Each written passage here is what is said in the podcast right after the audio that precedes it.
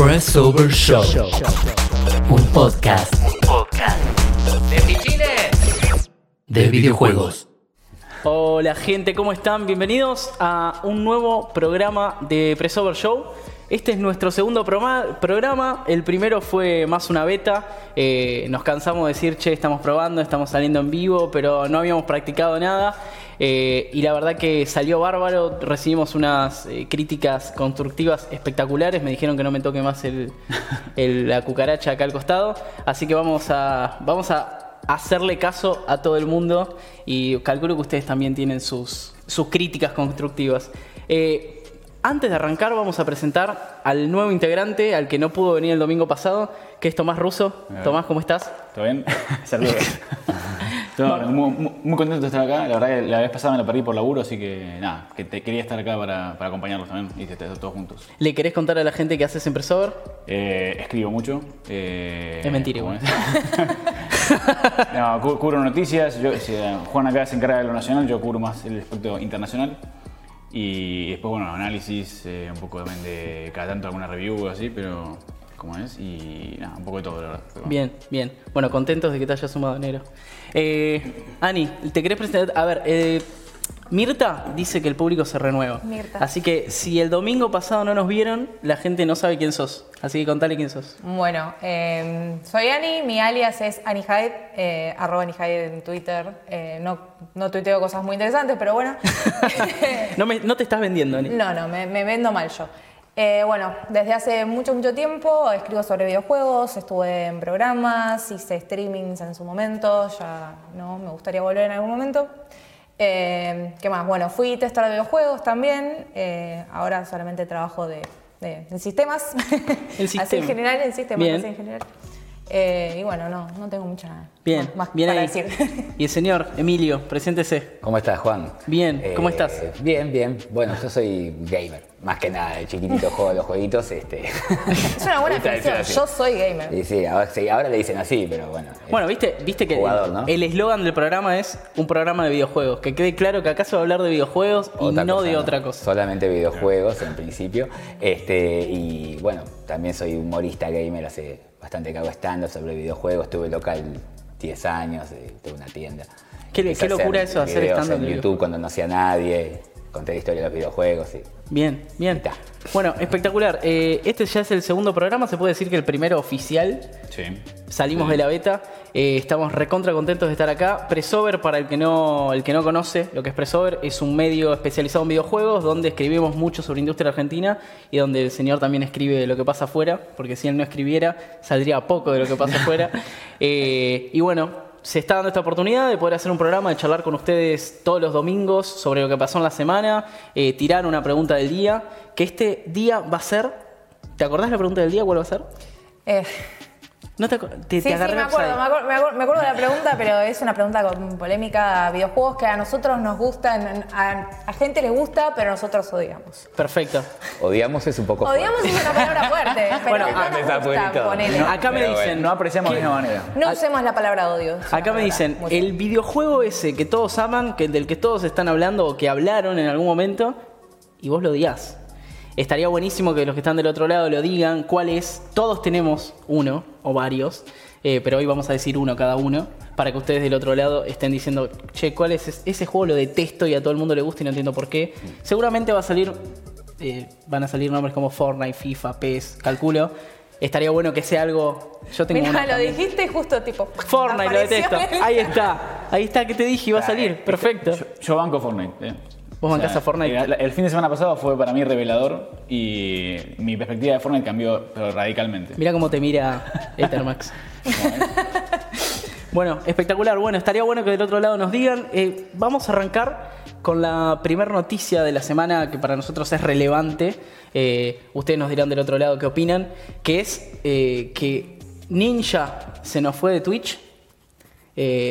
¿Por qué tanto revuelo con esto? Vos que sos el especialista de lo que pasa afuera y que yo siempre te digo, che, para mí no es tan importante. Vos decís, no, no, es importante porque te pasa tal y tal cosa. Explica por qué tanto revuelo porque Ninja se fue de Twitch a, a Mixer. ¿Es como irte de River a Boca? Y no sé si, como- no sé si irse de de la boca, pero sí Bueno, justo vamos a hablar de Fortnite ahora, pero o sea, Ninja es, fue de los primeros streamers que triunfaron junto con el boom de Fortnite hace dos años más o menos. Sí. Eh, es, creo, si no es el más grande, es uno de los más grandes. Eh, y pese que su pico de gloria, digamos, ya pasó, todavía tiene mucho movimiento. Y de hecho lo- lo- es, es el infaltable en cualquier evento oficial, o sea, siempre está ahí o comentando o participando para sacarse la foto. es, el, es el tipo el que, al que, con el que todos quieren jugar, digamos, también si quiere. Eh, Es la estrella de rock. Es importante porque los números que maneja, él, eh, ma- maneja él solo, estamos hablando de más o menos, eh, la otra vez me fijé, 400, sí, 400 y pico de millones de, vi- de vi- visualizaciones solamente en Twitch. Son los mismos Eh, números que hicimos nosotros en el primer Por programa. supuesto, bueno, a, él le costó un poco, a él- a él le costó un poco más, pero bueno, todos llegan. Eh, ¿Cómo es? No, y, y- y manejaba un montón de plata en suscripciones para Twitch. Entonces todo eso de repente ya no está. ¿cómo es? Si bien Twitch va a sobrevivir porque Twitch es enorme, eh, sí es un boom gigante para Mixer que está queriendo ganar el espacio ese eh, entre Twitch y YouTube. ¿Cómo es? Y que hasta ahora venía como muy, muy cabizbajo, muy en silencio. De repente suma esta figura gigante que de hecho en el primer stream que fue el sábado, eh, eh, ¿cómo es? Em, En Mixer. Nin- Ninja levantó sus números Sí. eh, eh, respecto al promedio que tiene en Twitch. Entonces, más gente lo vio en Mixer que en lo que, lo que- lo que Y lo también es, un es el tema de la movida, ¿no? Es la novedad también, sí. Es la pero- novedad. Pero, y es grosso por eso, es grosso también por lo que implica a nivel comercial, si se quiere. Porque no solamente es esta puja Twitch, Mixer, YouTube, es también lo vemos en- en- con el Epic Game Store y Steam, lo vemos con Microsoft que está comprando estudios, o sea, hay muchos jugadores nuevos, entre comillas, que están como modificando el, el escenario eh, internacional, digamos, si quiere, y nacional también, de videojuegos a fuerza de inyectar, Exclusivas. inyectar gana- gana- eh, el respaldo económico que tienen. Mixer ¿Cómo es de, es de Microsoft, ¿verdad? Es de Sí, sí, y ayer, eh, por este boom de Ninja, fue la aplicación más descargada en, en App Store. Wow. Ah. Mixer, o sea, eh, explotó. O sea, evidentemente no lo tenía nadie. Eh, también, también están, hay varios eh, medios europeos que están streameando por Mixer. me- Evidentemente están poniendo. sí. Mi- Mixer tiene algunas funcionalidades interesantes que te permite, por ejemplo, hacer co-streams y o sea, compartir el stream con otro jugador y jugar como un juego cooperativo. Bueno, bueno, sea. que darle tanta publicidad, ¿no? Twitch No, la- estamos en Twitch. Estás hablando de Bueno, Canal tiene- 13. Tiene esas cosas una interesantes y que, que lo, que lo destacan. y después lo que tiene para el, para el, el streamer promedio, si se quiere, es que como es poca, hay poca gente todavía en, en Mixer, es un lugar para explotar a futuro y que de repente vos te conviertas en el, en el, en- ahora en- en el ninja de, este, de Mixer, por ejemplo. Claro, tal cual. Twitch es la competencia es mucho más difícil, hay mucha más gente, lo mismo YouTube, hay mucha más gente para competir. Mixer todavía es un escenario chiquito, de repente puedes hacer tu espacio. Claro. YouTube igual bajó un poco, porque hubo una época en la que se había más o menos equilibrado, eh, que había mucha gente que se había pasado a lo que era YouTube Gaming y a hacer streamings en YouTube, y después como que también empezaron a abandonar Claro. un poco la plataforma. Que en su momento yo lo probé YouTube como, como medio streaming, estaba bueno, pero es como que le faltaba algo que creo que nunca lo terminaron de cerrar del todo bien, y bueno, obviamente empezó a caer otra vez. Sí. Y ahora lo que queda son los youtubers. Y, y bueno, está el- ahora el YouTube, el que podés pagar el YouTube. Ah, sí, como el- es Prime, no. Sí, YouTube Prime. El, el Sí. Red, algo así, sí. Sí. Sí. ¿Vos viste algo que, que te, te interesa este tema? ¿No te interesa? Yo estaba pensando vos sos, que- vos sos un, vos sos un, un- un viejo gamer, el, el tipo que no, yo jugaba Claro, a la para Coleco. Ninja es Gaiden. Muy bien. Muy bien. Muy bien. Pero bueno, todo bien. Pero esto, vos escuchaste esto, y ¿qué, qué te pasa vos como, como un No, tipo no, que, jugaba que antes un- cuando que escuchás un este chico de gane eh, miles de dólares o cientos de miles de dólares por, por jugar videojuegos es una clara demostración de que sí tenía razón yo. o sea, uno cuando uno había momentos donde uno realmente no se podía decir que jugabas a los videojuegos. Quedaba mal. Quedabas mal de verdad. O sea, yo compré el Sega Genesis con 15 años y era un idiota. Absoluto. ¿Entendés cómo estás comprando un Sega Genesis a los 15 años? Claro, anda- no andás a- contar. andás a salir con una chica, te iban a decir. No, bueno, o sea, llegás al secundario, ponele y te dicen, los tres profesores faltaron, tienen el libro. Uy, vamos todos a hacer ahí, vamos a comer por ahí. No, a mí me duele un poco la cabeza. No, en serio, sí, sí, no. y te ibas a- Sí, iba a tener el increíble Hulk, estás loco. Bueno, no, en mi época, en mi época de secundario es cuando se había vuelto muy de moda el, bueno, cuando se puso muy eh, fuerte la movida del counter y lo que hacían mis compañeros del colegio era ratearse para ir a jugar al ciber al counter. Claro, pero ahí ya empezamos a ver un poco más de aceptación Claro, general. Iban sí, todos sí. a ratearse. Acá estamos diciendo que ninguna mujer jugaba y la mayoría de los varones tampoco. Sí. Sí. En la época de Sega, viste, era una cosa que era un juguete. O sea, estás con un juguete.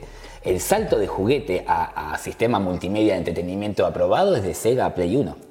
Sí. O sea, de esa generación de Mega Drive y Super Nintendo, el PlayStation 1, el Saturn. Y, el 64. igual todavía hoy, más allá de los avances, etcétera, todavía hoy ese, ese perfil, digamos, se sostiene. digamos. Hoy hay todavía un estigma alrededor de, la actividad del gaming, de jugar videojuegos. Lo que ocurre Sí. es que en la evolución de los sistemas de entretenimiento, o sea, llámese la televisión por cable, digital, el internet, que es en su casa, la falta de seguridad, la gente no deja salir a los chicos a la calle, los chicos tienen mayor, o sea, o juegan o juegan. Nosotros teníamos hasta ustedes capaz la última oportunidad de jugar a la pelota en la calle o de jugar... ¿sí? Eso Es se una buena lectura sí. muchísimo y aparte creció mucho lo que propone el videojuego en sí. Nosotros jugábamos juegos que al rato te mataban. Vos jugabas Ninja Gaiden que mencionábamos recién. ¿Y cuánto tiempo estabas antes de perder?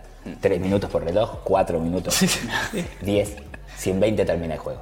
Si vos no perdés nunca, claro. La onda es Sí. que vos perdías, perdías, perdías y lo volvías a jugar. Claro. Entonces eso es distinto a un juego que te permite una apertura total, llámese Minecraft, Fortnite. Estamos viviendo otra era. Y, y volviendo al tema de la pregunta del, del día, ¿cuál es? ¿Quién quiere empezar contando cuál es ese juego que le gusta a todo el mundo y que vos lo odias? ¿Quién quiere empezar? ¿Querés que empe- arranquemos por vos? ¿Cuál es? Eh, bueno, yo tengo un problema hace mucho, mucho tiempo con el Kingdom Hearts. Eh, me, me- me van a disculpar, lo digo en una bien, pero la verdad que es un juego que nunca jamás me pudo llamar. eh, siempre veo el, el fanatismo de que, ah, no, el Kingdom Hearts, qué sé yo. Y no, no, no, no puedo. La verdad que no puedo, es- no puedo ver esa combinación que hay entre Disney y todo lo que es la estética de Final Fantasy, no, no me termina de cerrar. Y lo que a mí me pasa mucho, que es algo más general, eh, es que yo soy más fan de otro tipo de juegos. Y lo que veo mucho del Kingdom Hearts es que es más aniñado, sin Sí. ofender. Pero lo veo como muy, muy colorido, muy así. No, no, Muy no Disney. consigo, claro, es muy Disney. Es muy no, Disney, no consigo la idea de ver a Goofy en un videojuego con algo que nada que ver. O sea, Sí, hay, hay, una, hay una escena muy conocida de Kingdom Hearts donde supuestamente te tiene que generar algo de, de- de dramatismo y de repente ves que el pato Donald hace...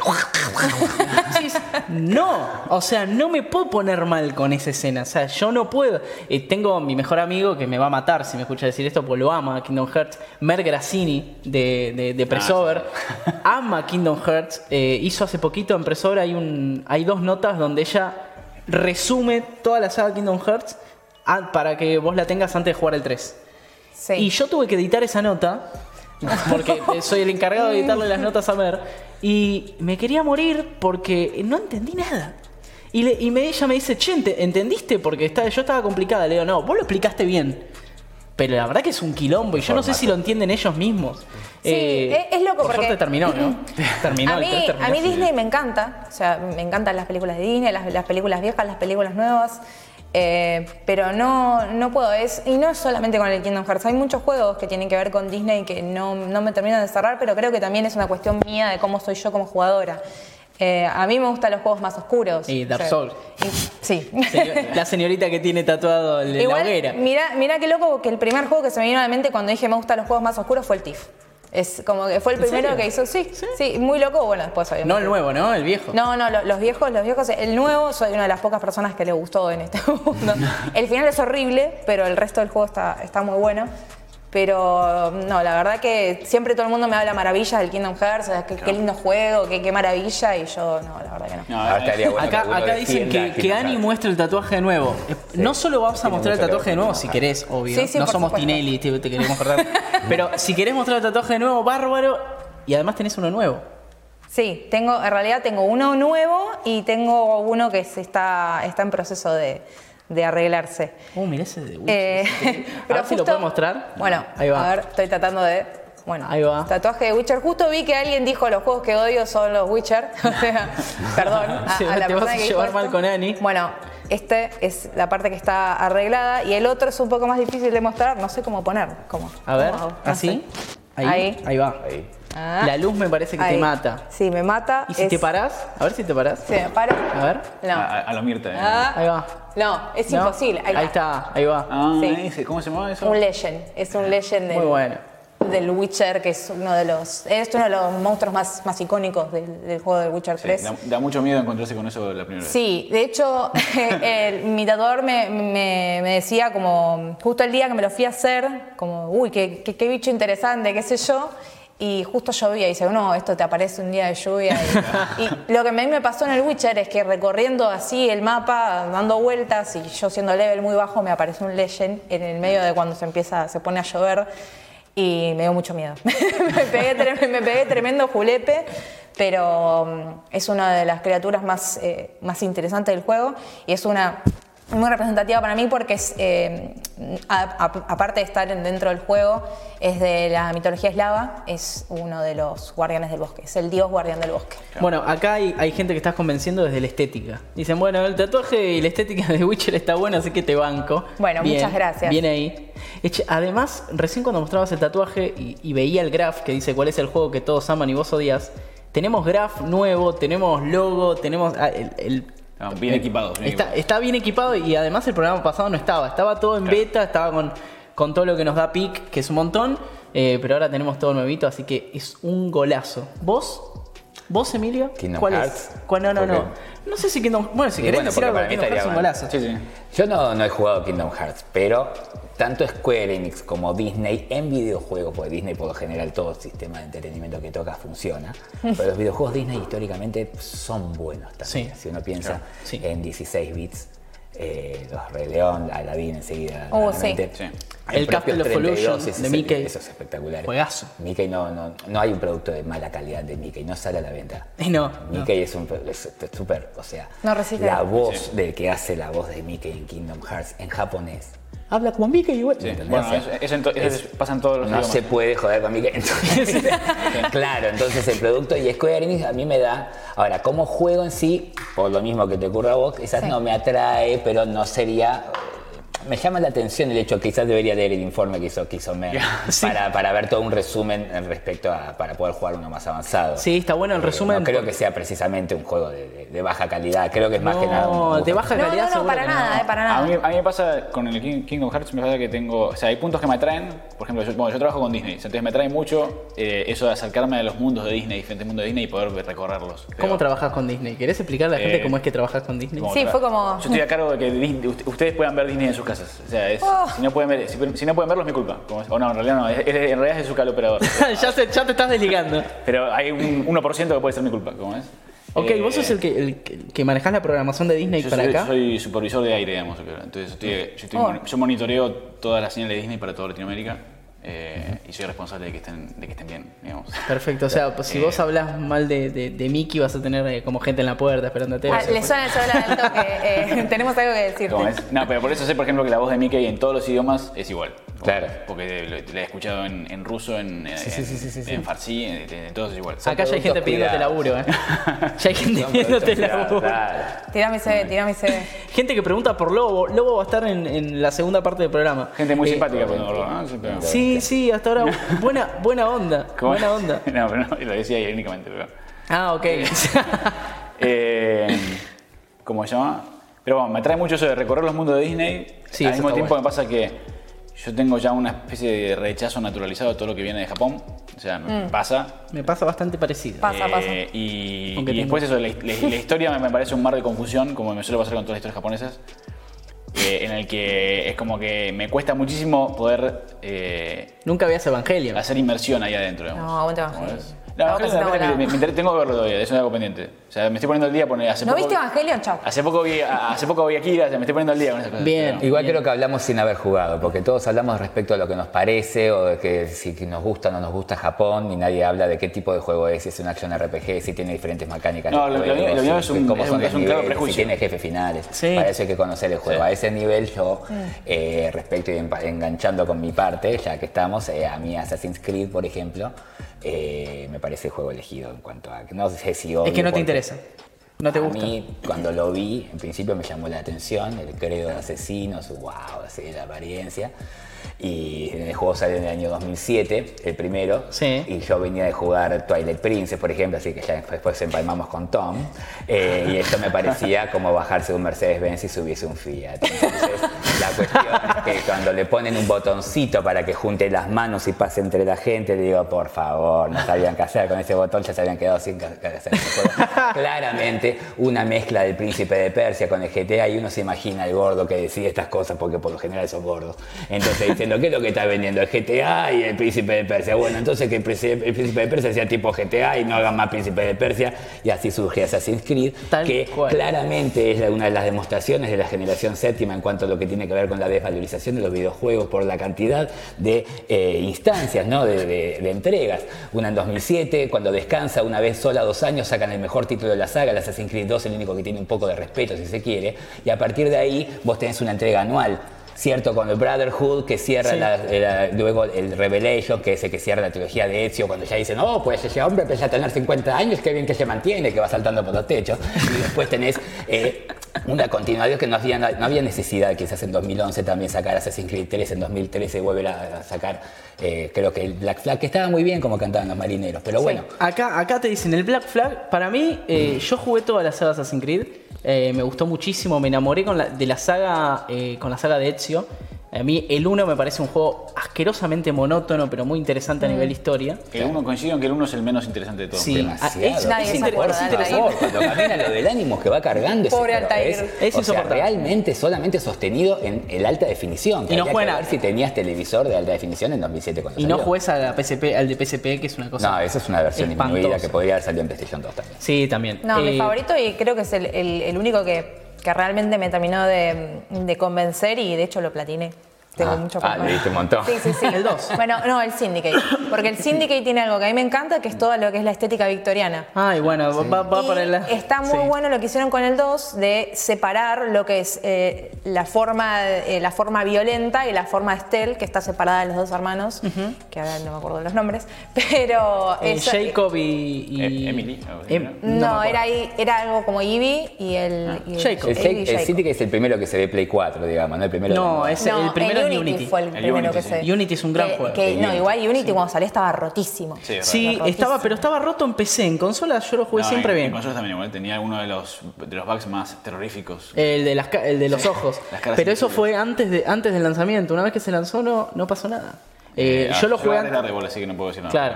Igual Eh, estamos hablando de juegos triple A total de inversiones millonarias, Sí. ¿cierto? Después Olvidate. está los gustos cada uno. Yo cuando juego Assassin's Creed, por ejemplo, y vos querés saltar los techos, Sí. entonces me estaba y pierdo, ¿viste? Y me caigo y me caigo, pues no puede ser, terminé todos los Mario. no puede ser que no lo salte. Y claro, lo que había que hacer era dejar la palanca hacia adelante y el botón apretado.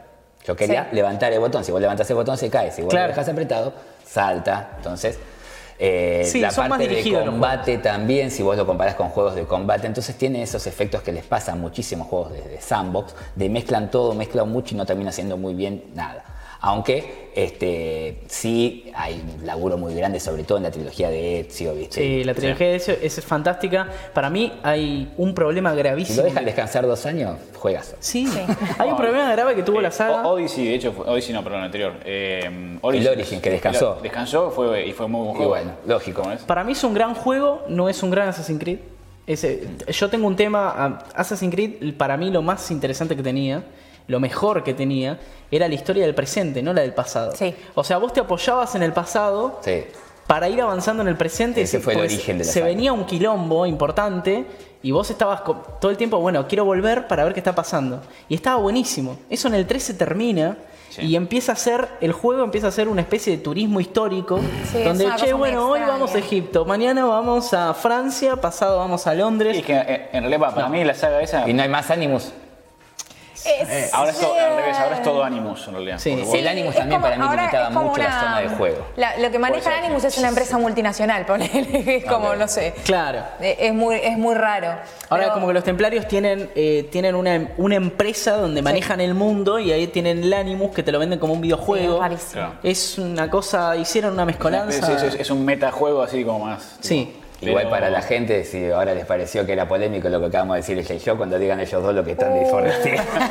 sí, yo cuando diga el mío creo que me voy A recibir puteadas por todos No lados. sé Eh, la historia de Desmond es genial, La sí, historia de. Desmond, sí. La historia de Desmond para- es que eso era Assassin's Para mí, Creed. ojo, para mí el final, el, el Assassin's Creed 3 es, es, es flojo. Es malísimo, es malísimo. Toda esa vuelta con el fin del mundo, 2012, no sé qué. O sea, yo lo compré, el 3 lo compré porque era en Boston, y yo estaba en Boston en ese momento, como es, fue tipo, uy, buenísimo, puedo comparar, como es. eh, pero. No Eh, ibas a poder bien, comparar, está estás en. Eh, no, pero o sea, a, mí, a mí lo que más me gusta, a mí me, me encanta, o sea, yo soy como un historiador jovista, si se quiere, que o sea, me encanta, y pues, es el, el gran atractivo de Assassin's Creed para mí es ese, digamos, es poder Claro. visitar esas locaciones. Más allá que obviamente no son iguales a lo que serían en, en No, porque realmente. aparte es 1700, ¿no? Porque están, no, pero además están escaladas, Claro, hay cosas que están, son omitidas. Claro, GTA tampoco en Nueva York. Pero, Bueno, sin ir más lejos, yo eh, estuve viviendo tres meses en Londres y es una ciudad que amo y es súper linda y me encantó como eh, la fidelidad con la que la representó el Syndicate y aparte que, hablando de lo histórico, el DLC del Syndicate es el de Jack the Ripper. Ah. Es verdad. Y es buenísimo porque en cierto punto de, de la historia del DLC vos te podés poner en su lugar, o sea, jugar con él. Ah. Entonces, es- esa vuelta de tuerca que le dieron, eh, para mí estuvo muy buena. Pero bueno, después la mecánica del juego era lo mismo, excepto por una cosa, y es que al Assassin's Creed Syndicate le agregaron un gancho. Sí. El gancho a el lo gancho, Tenchu. el gancho a lo Tenchu. A lo Tenchu. Sí, sí, sí, sí. Era, era genial eso. Eh, sí, el Syndicate a nivel visual, a mí el último que me gustó muchísimo fue Unity, a pesar de todas las críticas que tiene. Eh, fue el que me parecía más Assassin's Creed dentro de todo, dentro de- del desastre que estaban haciendo. Para mí Assassin's Creed, si le tenés que decir algo que hacen perfecto, es a nivel eh, eh, arquitectónico, que es lo que Mm, decís vos. sí. La fidelidad es increíble, artísticamente no se puede creer. ¿Cuál era que Bueno. estaba en la Catedral de Notre Dame? Que la Sí, que- el El Unity, Unity, el el, de Francia, que está ambientado en la estaban usando- Revolución Francesa. Igual ese fue más ese bolaseo de la prensa que.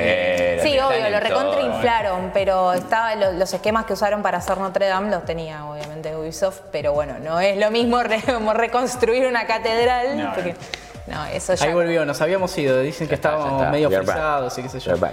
Bueno, a ver, la otra, eh, como para ir dejando para la segunda parte eh, el tema de los juegos, los juegos que odiamos y que todo el mundo ama, eh, vamos un poco con la segunda noticia del día o Sí. de la semana, que esto fue ayer, esto es Sí, ayer de, las- de últimas horas. sí. Eh, ¿Le querés contar a la gente cuál es la noticia que vos dijiste, che, esto lo tenemos que hablar, eh? Esto lo ¿Cómo tenemos que es? hablar. No, bueno, ayer eh, creo que todo el mundo lo escuchó por lo menos, que es eh, que la E3 filtró la, la información personal, eso es importantísimo, de más de 2.000 periodistas e influencers, digamos. Eh, que es, es- es un papelón, es una vergüenza, es una catástrofe si se quiere también, pero porque abre la puerta a un montón de cosas que no queremos volver a ver en realidad, ese ese es mi, mi gran problema. Y ahí tuve una discusión, yo le- eh, de hecho estuve viendo en, en Twitter también, eh, porque dentro de esos 2.000 hay 17 periodistas argentinos. Sí. eh, de malditos nerds, de los jueguitos, o sea, hay varios que, que cayeron en la volteada, digamos. Sí. Y está ese debate de tipo, bueno, pero no hay, no hay problema, porque nos est- estamos acostumbrados a que nuestro- nuestros datos est- estén compartidos en la web, digamos. Por un lado, dic- dicen eso. Que es verdad, ¿eh? nosotros aceptamos con Facebook, aceptamos con Twitter darle nuestros datos, pero siempre hay una especie de seguridad y una privacidad. Es- Especie. O sea, sí, es- es- es- es- Algo- especie, algo pero-. Especie. pero uno cuenta con que, o sea, es- le- se lo estás dando a determinada empresa, hay un contrato de por medio, más allá de que obviamente todo eso es después, esto es- ¿Viste la última serie? en son bases de datos que después se, regal- se venden, no sé, eh, lo que sea. Distinto es que eso pueda acceder cualquiera, que, está abierto, que es lo que pasó, de hecho, eh, vos entrabas a la página de la... La razón es por qué. O sea, la pregunta. ¿no? Eso es lo que no sabe, eso es lo que No hay sabemos por qué, todavía. dijo la chica. ¿Por qué no hay por qué? ¿Sabes por qué? La lista estaba tan fácil de acceder como era, era, de hecho una pestaña dentro de un menú, como es. Eh, está, aparentemente está- estaba, estaba desde febrero, sí. Como es. O sea, es... eh, eh, Alguien se dio cuenta, básicamente. se dieron, se dieron cuenta ahora, pero esto todavía viene desde febrero, sí. Y no sabemos si esto fue intencional de alguien quizás enojado en la, dentro de la ESA. Y se lo No me parecía nada raro. Si fue una- si fue una- eh, es porque eh, también uno ve eso y dice, tipo, esto es demasiado boludo para que sea un accidente. No, no puede ser un Y, que- y- y una organización que es como es la ESA, que aglomera a las, a las empresas más importantes de la industria. Básica- Eh. A ver, básicamente 2.000 eh, personas que estaban acreditadas para ir a la E3 Así es. y dejaron todos sus datos, porque para acreditarte tenés que dejar todos tus datos. Sí. Había una lista en, el- en lo que es la empresa que organiza la E3 con todos los datos de esas personas, de las los 2.000 Sí. personas. Estamos hablando de teléfono, mail, domicilio, eh, todo. Igual lo que decían es que había muchos que estaban las direcciones y los teléfonos de los medios a los que pertenecían, pero muchos independientes Sí. se vulneraron sus datos personales en serio, la dirección de su casa, sus teléfonos personales. Bueno, eso y de hecho está terrible. pasando en Europa, varios, eh, varios periodistas dicen que están recibiendo fotos de sus domicilios, están No. recibiendo Uh, eh, mails de extraños, eh, ll- llamadas en joda. Sí, además, Eh. con la paranoia que se maneja en Europa y en Estados Unidos con Mm, respecto a los sí. datos personales, yo calculo que por un tema de que tuvieron muchas guerras, tienen muchos atentados y es un quilombo. Eh, ayer tuvimos una discusión Sí. con él eh, por WhatsApp, no una discusión, un debate, donde yo le decía, che, si pasa acá, realmente, a mí, ¿eh? A mí, a mí medio que me chupa un huevo. Bueno, Acá a nadie le importa. pero es- este mismo debate yo lo tuve en Twitter también. Sí. Eh, va, me, me sumé cuando te estaba en curso.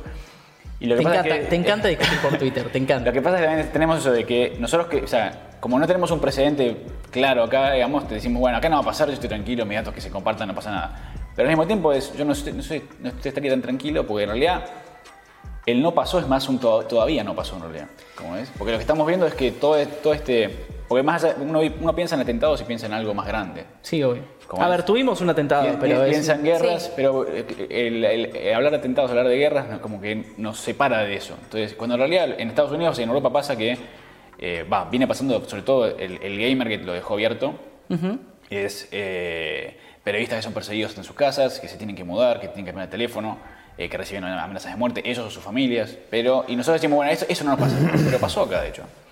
En Brasil, hace poco escribíamos sobre la, streamer de... no la de Razer. La de Razer. Sí. Esa chica eh, tuvo que de- desconectarse de las redes sociales porque fue amenazada de muerte, ella y sus padres. ¿no? Entonces, Wow. su- sus datos fueron publicados en, en- en foros. A ver, eso es gravísimo y yo, yo entiendo que es gravísimo que te amenacen de muerte. Que...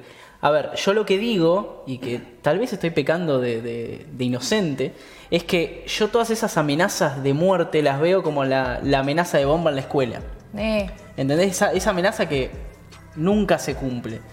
Está mal, tal vez está mal lo que estoy diciendo. eh, obvio que ni en pedo apoyo que amenacen a alguien en, en Twitter ni nada. pero A lo que voy, si yo fuese esa persona, si bien te enojas y decís, che, qué cagada lo que me están haciendo, y es una es, es horrible, te tenés, te tenés que ir, es una cosa horrible, es como que yo no sé si estaría creyendo que es real que me van a venir a matar, ni a mí, ni a mi familia, ni nada. No, o sea, puede, puede pasar como puede que no. Eh, o sea, de vuelta, en esta- o sea, nosotros todavía no tenemos ese precedente que nos, nos- traiga ese, ese tipo de cosas acá.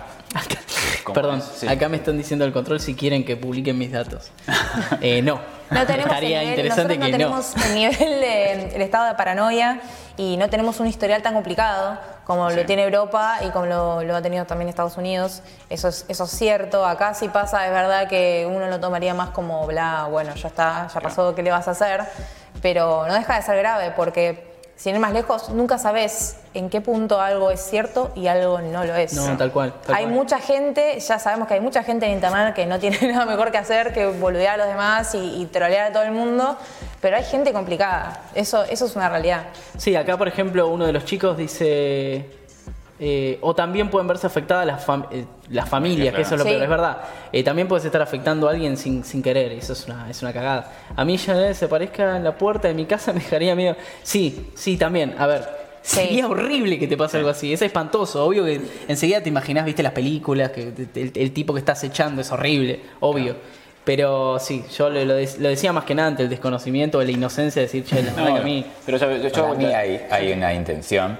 Sí. Y también es una demostración de que la E3 ya no es lo que era. No, por supuesto, sí. No, de vuelta, o sea, la Que E3, no haya estado Nintendo otra vez, que no haya estado Sony, que se estén calmando. la, E3 la E3 viene, ya, ya ven- ya venimos hablando que la E3 viene decayendo, que, bueno, que Sony no estuvo este año fue tipo también una gran señal. Sí. No sé cómo se levanta después de esto. Porque eh, hay medios como Eurogamer que están diciendo que si la ESA no responde de la manera que tiene que responder, o sea, ellos no van a ir a la próxima E3. Y, ¿Cuál sería la, fo- la manera que tiene que responder la Si no va ninguno, se puede. ya para empezar, em- empezamos mal por el hecho de que la ESA no notificó a ninguno de los afectados de que fueron afectados. O sea, la, la gente se está enterando porque está buscando las listas que ahora están publicadas en cientos de foros Hay periodistas que les llegó mail. y se están encontrando, ¿cómo es? Sí. Sí, pero llegó mail de disculpa cuando eh, Sí, cuando ya, ya, ya tarde. estaba el quilombo. Claro. Gualicho tiene razón igual, ¿eh? ¿Qué? Sí. Gualicho dice, ok, se les escapó el quelón y una pena, ahora sigamos hablando mal de juegos que todos aman. bueno, sí, sí, es verdad. Tincho92 dice, por más que sea una joda o no, si te llega a tocar vas a estar toda la semana con cagazo. Obvio. Sí, Sí, tienen claro, razón. seguro. Sí, sí. Eh, Pero bueno, en fin, eh, la ESA se va a tener que hacer cargo. Sí. Puede llegar a afectarle esto al E3, muy posiblemente. Sí. Ya estaba perdiendo prestigio en los últimos años, medio con la Gamescom le está, está medio dejándolo mal parado. Gamescom, para el que no sabe, es la E3 De Europa. europea, Sí. que se hace en Colonia, en Alemania. Eh, y bueno, nada. Gua- eh, última, ¿eh? Sí. Y, le- y lo otro es. No, no- Dale con la burra del porque, cerebro. estemos, porque- porque estemos en Sudamérica no hay que relajarse, porque si algo estamos viendo es. Hay un auge de- del extremismo en, en, Sí. Sudamérica. Lo estamos viendo en Brasil, lo estamos viendo acá. eh, lo estamos viendo, con lo- hay varios partidos que preocupan, que se están postulando a estas, a estas elecciones. Entonces, si bien hoy quizás estamos tranquilos, eso no quiere decir que mañana lo estemos. Entonces hay que tener cuidado igual, como es, porque después cuando pase, va a ser tarde. Entonces, Es que ya pasó. no, ya pasó la, la filtración, pero no hay que esperar a que haya, A que pase algo, A sí. que haya un loquito se te meta en la casa para, Sí. para actuar, Sí. digamos. Está E- bien. Ese es el tema. Como, cuando, como le va a pasar a Juan cuando diga el, el juego que odia. Bueno, sí, va- sí, sigamos entonces con la pregunta de la semana, si la, la gente no se aburre de, de- de nuestra seriedad, que a veces es horrible. Eh, a ver. Está perfecto, está eh, Vos, Tom, porque en el segundo, en el segundo bloque no vas a estar. Sí, ¿cómo eh, es? Tenés que contar cuál es ese juego que todos aman y vos detestás. Acá se pudre. El mío es Zelda. acá se A mí- a mí pudre. no me, no me gusta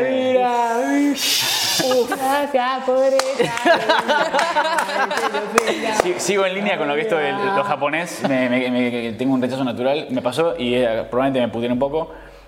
Eh, hace, Ah, no, no, te están. eh, hace- un tiempo conseguí una 3DS y un amigo me dice, no, tenés que jugar el Ocarina of Time, que es una genialidad, no sé qué, papá, clásico, mo- in- inmortal, no sé qué. Empecé a jugar y no lo pude soportar. Me pareció una cosa insoportable. Me- no ¿Esa podía es su única experiencia con Zelda en su vida? no, probé también. O sea, por ejemplo, el, el último Zelda es de repente es un poco más cercano a lo que me gustaría, pero Occidentaloide. Tampoco, tampoco me fascinó, digamos. esa Claro. Y eso es todo. Y después no probé unos de Game Boy, puede ser, sí. ¿Cómo Sí. es? Sí. Eh, pero en, emu- en emulador. Ahí te están tirando. Usted sabe un- que Ocarina of Time tiene 20 años. Sí, ya Es sé. do- 98. Yo considero eso, pero la gente me dice super clásico, super clásico. Yo fui, quizás me lo inflaron y eso también afectó mi, mi, mi forma de No, no le recibirlo. inflaron nada. ¿eh? Yo creo que el pro- No, no, yo, eh, yo creo que No le inflaron nada. hay un- los jueguitos de todos jueguitos, ¿viste los jueguitos? tengo- ¿Viste tengo-? El mejor jueguito. ¿Viste los jueguitos de todos jueguitos? Es así. No soporté la música, Este- no soporté el ruido de los pasitos de, de Link, no soporté el bichito ese que te- todo el tiempo te está llamando todo el tiempo. Sí, no, pero es Sí, pero. No soporté que el castillo me levantara del puente cuando estaba llegando, como es. Y, y tener que matar por enésima vez a esos esqueletos que aparecían, como es tipo, no. Usted Basta, sabe que es el claro. primer juego que hizo todo eso. No, sí, pero bueno, pero es. No, no, pero realmente eh, hay cosas que tienen que ver con los gustos y hay cosas que no. y hay cosas que estás equivocado, ¿no? Algo así. Igual para. Respeto tu opinión, pero estás equivocado. Pero ¿no te parece, vos que Es sos un un, error total de un- apreciación. un fanático de Zelda y me parece sos perfecto para hablar acá? eh, ¿No te parece que el hecho de que lo hayas jugado en 3DS y no en Nintendo 64, que es para la consola que salió, afecta un poco? Porque a mí me pasó lo mismo, No, no ¿eh? que yo lo afecta jugué en 3DS. Un poco, afecta todo. Ahí, ahí va. Pero, pero, eh, Ahí va. no quería caer solo en eso. Así como está modificado y todo, el Ocarina of Time 3DS también es un increíble juego. Claro. No el mejor juego de la historia como si es el del Nintendo 64. Con esto me refiero y lo defiendo hasta el día de hoy. Sigue siendo el mejor juego de la historia. Y esto tiene que ver con cómo estaba la industria del videojuego antes y después, en el caso particular de Ocarina of Time. De todas formas, hay tres, cuatro celdas anteriores también que ya van marcando lo que es la saga en sí. No voy a ponerme a hablar porque se queda corto el programa. Pero a lo que voy es que en la versión del 3DS, puntualmente para marcar algo que la gente pueda conocer, Ay, el mejor es el Minish Cap. el Ay, Minicap al es fin alguien lindo, pero no, no es el mejor. Este, Para mí sí. Bueno, acá hay alguien que dice usted se tiene que arrepentir Es de lo que dijo, parafraseando a lo que voy es que vos en el Ocarina of Time de la 3DS tenés cuatro botones al pulgar y en el Nintendo 64 vos tenés seis botones al pulgar. Que eso está armado a propósito, teniendo en cuenta que los dos botones más grandes, que son el A y el B, son para las acciones primarias. Llámese usar la espada y que ese sea un action button, que era un eh, botón de contexto sensitivo y va cambiando según la, la- la acción, según lo que te acercas. En aquel momento era algo muy novedoso. El resto de los botones, los otros cuatro, Qué lindo tres contexto sensitivo, me para, encanta. para, para eh, cambio de ítems, que vos podías intercambiar los ítems. Hasta el Super Nintendo o el Game Boy vos tenías un solo botón dedicado al cambio de ítems. Acá ya tenías tres, lo cual era una modificación también. Y el hecho de que el, botón norte de esos cuatro que están apartados en el 64 sea para la vista cenital, para ver en primera persona, es algo realmente intuitivo que en la en Nintendo 3DS vos tenés que tocar la pantalla. Eso te saca de circunstancia. Sí. Aparte de que eh, estás agarrando algo que se mueve, es totalmente distinto. Si está retocado en gráficos, sí, lo que ocurre es que el momento de lo- como estaba en la industria hasta el momento que salió el Ocarina of Time, eso no lo puede trasladar un juego porque salió 14 años después, más o menos, del 98 hasta el 2011. Me estás diciendo Sí. que te enojaste. 2011, 2012. Sí. Sí. Uy, se enojó. Eh, Uy, se enojó. No, no, es, es un No. tipo, es un tipo que habla así, que se prende. eh, a ver, te activás. El hecho del stand-up para mí eh, de que hagas lo- fue como pum. Es que yo lo que defiendo es la fórmula del Zelda en sí. Para mí el Zelda es la fórmula. Para mí los videojuegos es eso. Vos tenés un mazo de cartas. Entonces tenés 40 cartas y eso puede dar lugar a diferentes juegos. Entonces lo que importa son las reglas del juego. Y eso es lo importante para cualquier videojuego en general. Sí. Las reglas del videojuego Zelda son las que están por arriba de todas las reglas de los otros videojuegos. Y esto incluye los otros videojuegos. Tiene que ver con lo que propone y lo que uno tiene que hacer en consecuencia de eso. Si vos tenés un juego, por ejemplo, de muchísimo desarrollo intelectual, como tiene que ver con una estrategia militar, tiene que ver con una imitación de lo que podría estar haciendo un, estratega militar, llámese Napoleón, si uno se lo imagina ahora. en Gallardo. Sí. Claro. El Zelda lo que trata de buscar es la aventura de fantasía.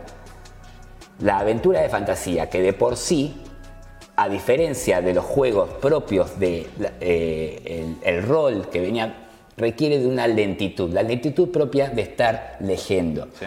Luego vos tenés el juego de eh, la acción, de lo más propio, algo más deportivo, como es saltar, ya sea el Mario. El Zelda mezcla ambas cosas. O sea, vos tenés la acción desde el punto de vista de todo lo que tenga que ver con las espadas y los ítems cambiables. Cuando vos decís, no tiene muchos ítems. Uno es una espada, el otro es un cuchillo, el otro es una garrota, el otro es una ballesta, el otro es un arco. Para, todos pegan. Acá vos tenés cosas que prenden fuego, cosas que congelan, cosas que abren, cosas que se tira y gira por todo alrededor. Tenés el boomerang que va y viene, tenés sí diferentes tipos de flecha con diferentes acciones, tenés dinero, tenés bombas, todo tiene que ver y tiene, tiene diferentes acciones. Entonces vos en Zelda tenés que ir probando con diferentes ítems para probar diferentes circunstancias. A su vez, los Zeldas surgen de lo que es el castillo. El castillo en sí es el sumo de lo que tiene que ver con pelear y pensar un terreno armado donde vos tenés que resolver circunstancias que tienen que ver con acción y resolver circunstancias que tienen que ver con puzzles para abrir la puerta para pasar a otra instancia. Esa instancia tiene un jefe final de un ítem, ocho, ocho castillos, pum, tenés un Zelda que está armado en un eh, mapa, que hoy lo que se llama como mundo abierto, que es simplemente lo que nuclea los castillos en sí. Por eso el Zelda surge desde hacer primero un castillo y después pusieron algo que una el porqué de ir a cada castillo. Claro. Ese sistema es superior a cualquiera que yo te pueda explicar, porque yo te, te estoy explicando el Zelda del Family Game. Si yo te cuento cómo es el Contra de Family Game, el Castlevania de Family Game, el propio Metal Gear de Family Game, quizás no tanto el Final Fantasy, del cual vamos a hablar en el segundo bloque, eh, ahí ¿Por lo que en tiene que ver con las reglas, con las reglas de los videojuegos en sí, que es donde eh, donde saca ventaja la, la saga esta en comparación con cualquier otra saga, inclusive si uno se analiza y comparamos eso que te dije con un Assassin's Creed de 20 años Yo, después. Yo quiero, yo quiero ahora, ya en este preciso instante, que vos me digas o que le retruques todo lo que te acaba de decir. ¿Por qué? Porque no tiene suficiente experiencia para hacerlo. Imposible que lo pueda hacer porque jugó muy Uy, poquito. te la dijo. A ver. Pero no, no es porque. no, es, es como que viene un tipo que me defiende mucho Assassin's Creed. Yo jugué poquito y me tengo que quedar callado en algún momento porque uno jugó poquito. O sea que yo me pongo a defender el Dark Souls. Parate. Y yo no lo ataco tampoco. No, no, no, pero no, no, es una, es un hipotético.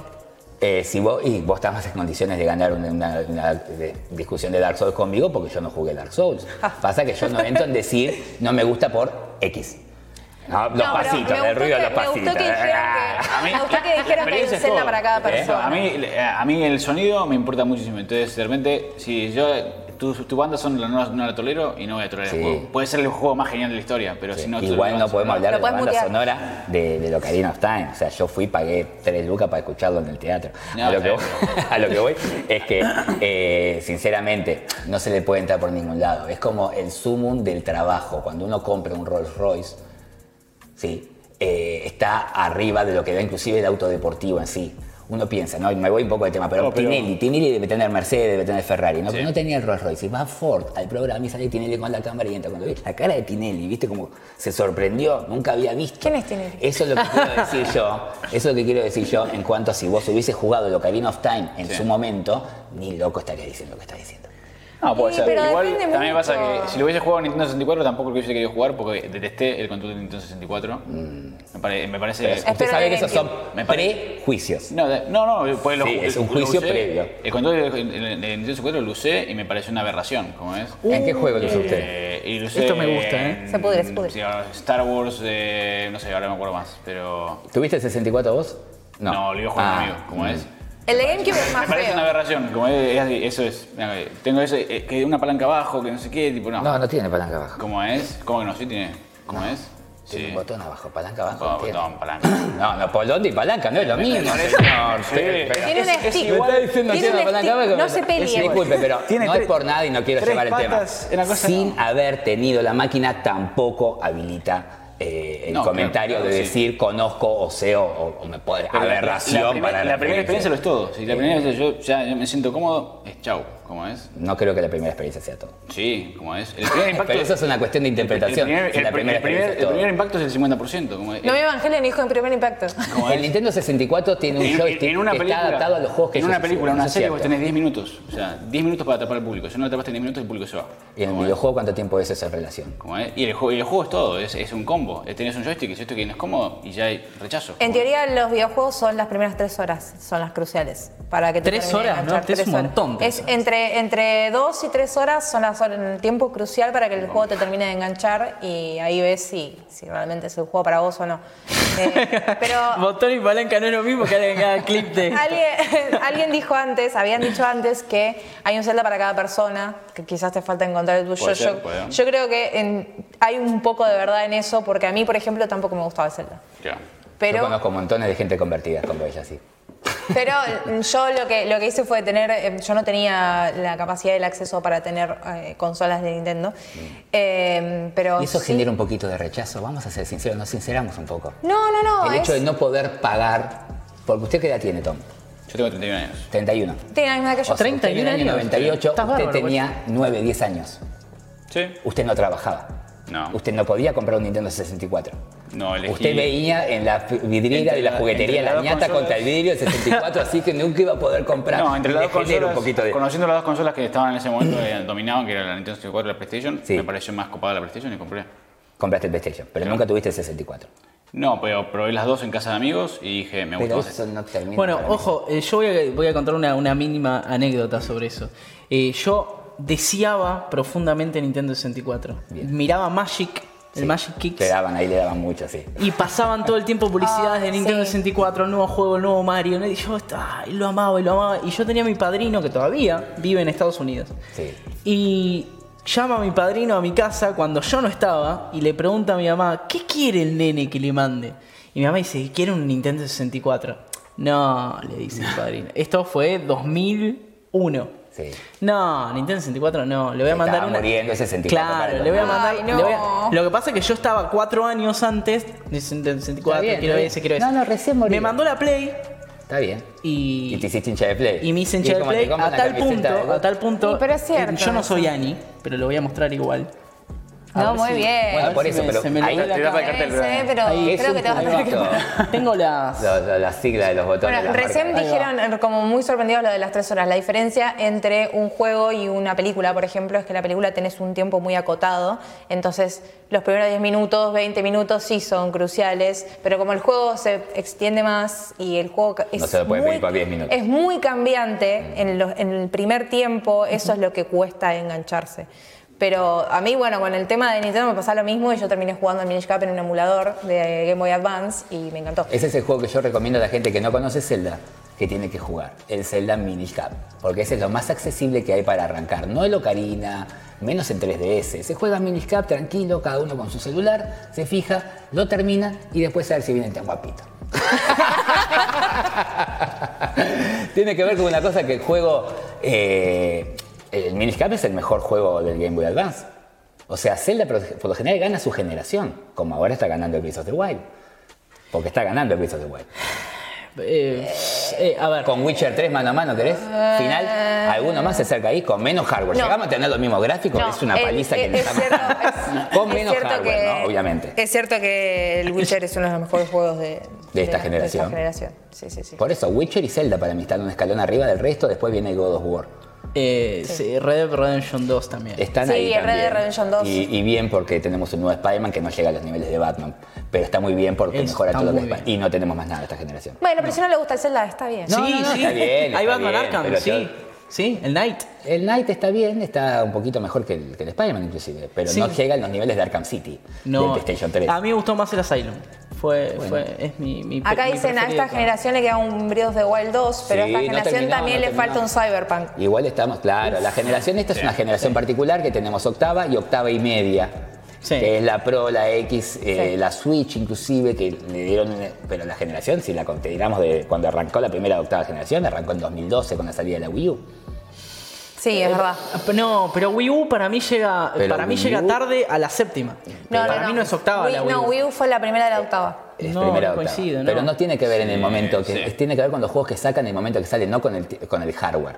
El hardware lo podemos discutir igual. Si queremos también hay poca diferencia entre un PlayStation 4 y un Wii U como hay entre un PlayStation 3 y un Wii.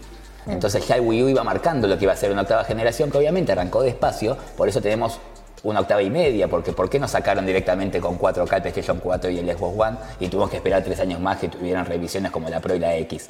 O la misma Switch que es una Wii U overclockeada. Este, entonces, eso hace que se extiendan y bueno, yo creo que recién el año que viene se presente el PlayStation 5 y va a tardar un ratito hasta que se afirme. Acá dice, yo quiero saber qué juego odia el conductor. Eso va a ser para el segundo bloque. Eh, yo no Ah. pienso decirlo ahora, salvo, Maldición. salvo eh, que lo diga ahora y los dos, los dos que... No, no, no, no, no, no. A ver, ¿qué, qué hora es? No, no, no lo puedo decir ahora porque, la ver, va a dar No, para que me puteen del otro lado. No, pero que la gente agarre y explique, no puteen. A ver, que haga No, un parrafito no, pero que aparte- le diga más o menos por qué no están de acuerdo con lo que va la burrada que va a decir Juan. Juan cuanto- odia los Souls porque no sabe jugar. Eh, no, los gustos, colores, si, si alguien no te, si algo no te gusta y al otro sí, lo siento, pero es así. Sí, sí, acá Es me dicen, yo odio los Dark Souls. No, no odio los Dark Souls. No, mates amargo, yo no odio los Dark No sé quién sos. No sé A quién sos. I will find no you. sé quién sos. Pero, pero yo no los odio. No son, no son para mí. Probé el Bloodborne que me dijeron que era un poquito más amigable. Es un poco más Eh, amigable, sí. me parece insoportable. ¿Ves? Yo no juego Dark Souls, pero yo entiendo el flash de Dark Souls. Sí, no yo diría- también. Yo también. Me parece que estamos. a Igual- Dark Souls está camino a poder ser el juego si le incorporan lo que le falta. ¿Qué es lo que le- Pero, Uy, ahí, ¿qué es pará, agárrame. ¿Qué, sería el, el juego para vos? Y hoy por hoy, la- el último. O sea, el juego es el Ocarina of Time. Vamos de vuelta. Otra vez. No, no, el juego es el Ocarina of Time. No, pero Desde cuando ahí te no pasó más nada. Cuando, cuando te Pero- referís al Dark Souls, vas- está por ser el juego. ¿A qué te referís? ¿Qué es lo que A ver falta? si hay un juego que por favor alguna vez le gane, pues yo también quiero que le ganen a Ocarina. No le ganan nunca. No, no, Ya hace pero 20 años. yo quiero saber Lo qué es lo que le lo que más se acercó, lo que más se acercó, Pero tu, tu puntaje para evaluar que el Ocarina eh, no le gana a nadie después. O sea, ¿se basa en las mecánicas del juego? ¿Se basa en, lo en lo- en el sistema que describiste? se ¿En qué basa en el puntaje que dio ese juego en ese momento, según las posibilidades de lo que había en ese momento y lo que había antes. Lo que logró ese juego no se ha vuelto a lograr. Es como decir, ¿salió campeón Maradona en el 86? Sí. Era de 24 equipos. Técnicamente Messi jugó un mundial de una final de 32 equipos. Eso estaría más por arriba, pero no salió campeón.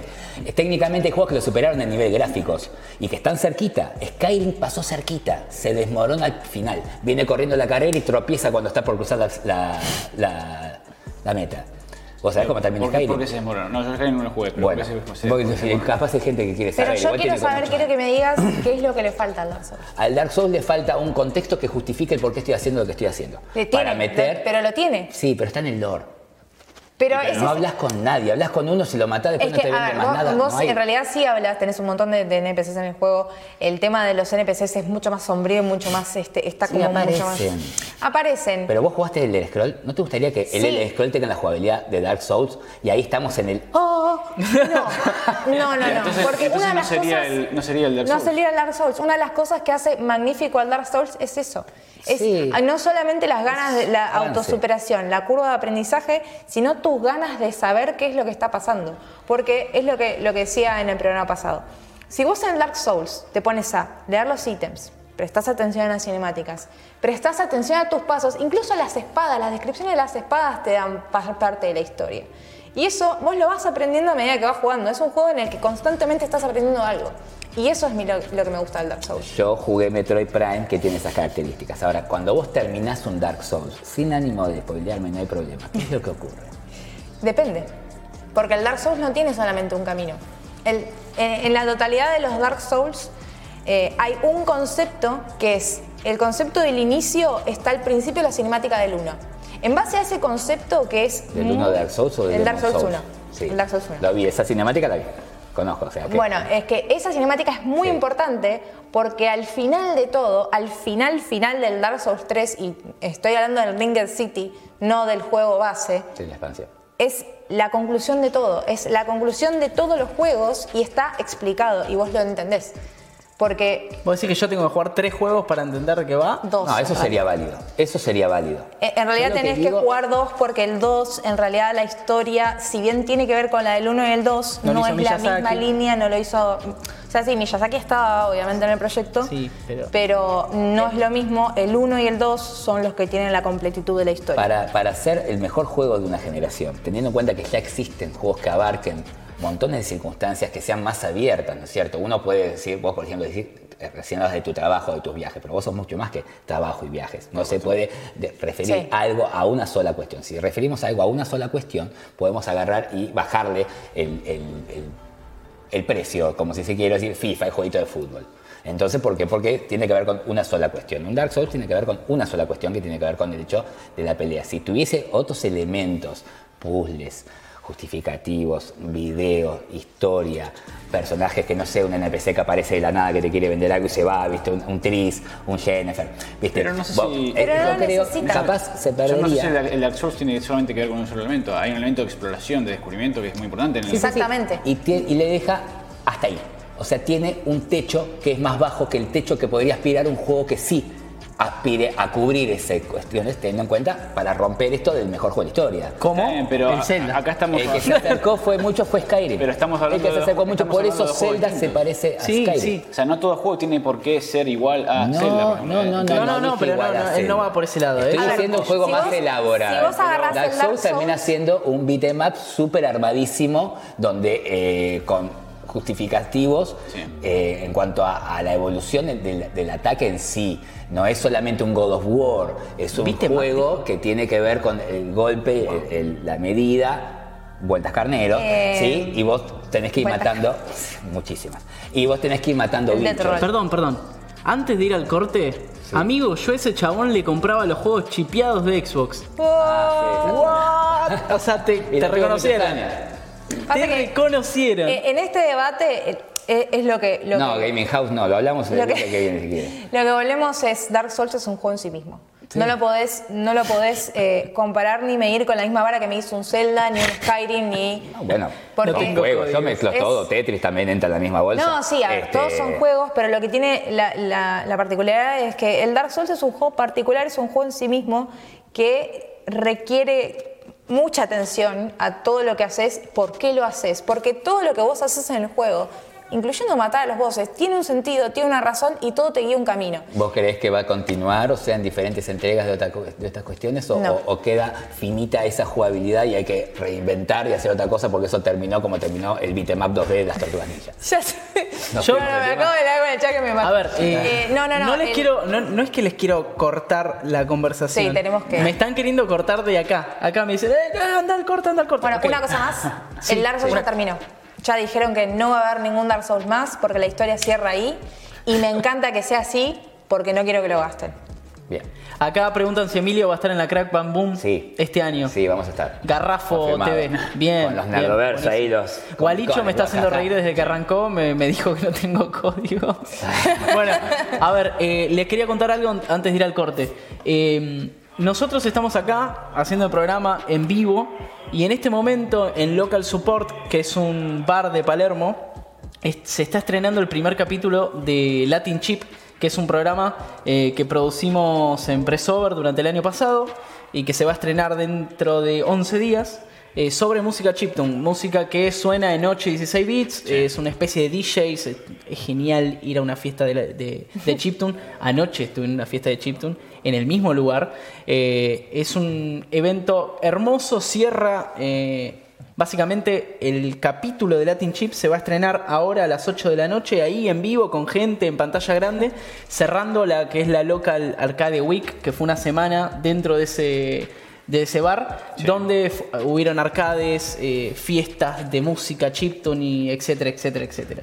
Así que eh, Dani, que es nuestra camarógrafa, Ahí que ahí está hablando, hola, eh, camarógrafa y jefa total de la parte audiovisual de Pressover, está allá.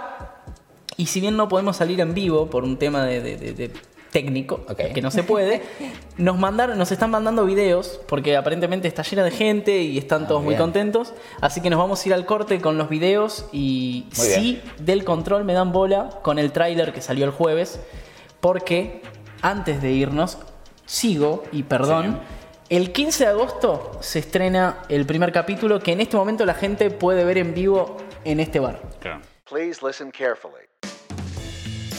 Hola, aquí habla Fran de Pressover y quería invitarte a formar parte de nuestra comunidad. Puedes leernos todos los días en pressover.news para estar al tanto de todas las noticias de videojuegos nacionales e internacionales. Puedes seguirnos en Facebook e Instagram para enterarte al instante de las últimas noticias de videojuegos. Y además, puedes suscribirte a nuestro canal de YouTube donde subimos contenido nuevo todas las semanas. Si te gusta nuestro contenido y querés ayudarnos a seguir creciendo, podés colaborar entrando a patreon.com barra. Repito, patreon.com barra. Y ahora sí, los dejo seguir escuchando Presover Show. Bueno, a ver, seguimos con la pregunta del día. La pregunta del día era, ese juego, o ustedes que están del otro lado también participen, ese juego que todo el mundo ama, pero vos no entendés por qué lo aman o lo detestás directamente. Eh, no sé si irnos para el odio, pero la verdad que en general uno tiende a odiar algo que no le gusta, en general. Eh, Viste que no, no hay muchos grises en esto de los videojuegos, no es nada, bueno, más o menos. Yo no dije el, mío en el primer capítulo. En, el primer capítulo, en el primer programa de Pressover, ese que fue beta, yo no dije mi, mi ejemplo, me olvidé de decirlo. Así que ahora no me quiero olvidar. Eh, el juego que yo detesto, detesto, no entiendo cómo a la gente le gusta, es Pokémon. ¿Qué sé yo? Eh, me van a empezar a putear de todos lados, si lo entiendo, mátenlo. No, no, igual yo te banco porque me gusta Digimon. Pero Eh, te banco, te banco. Pokémon es una cosa que no lo puedo entender.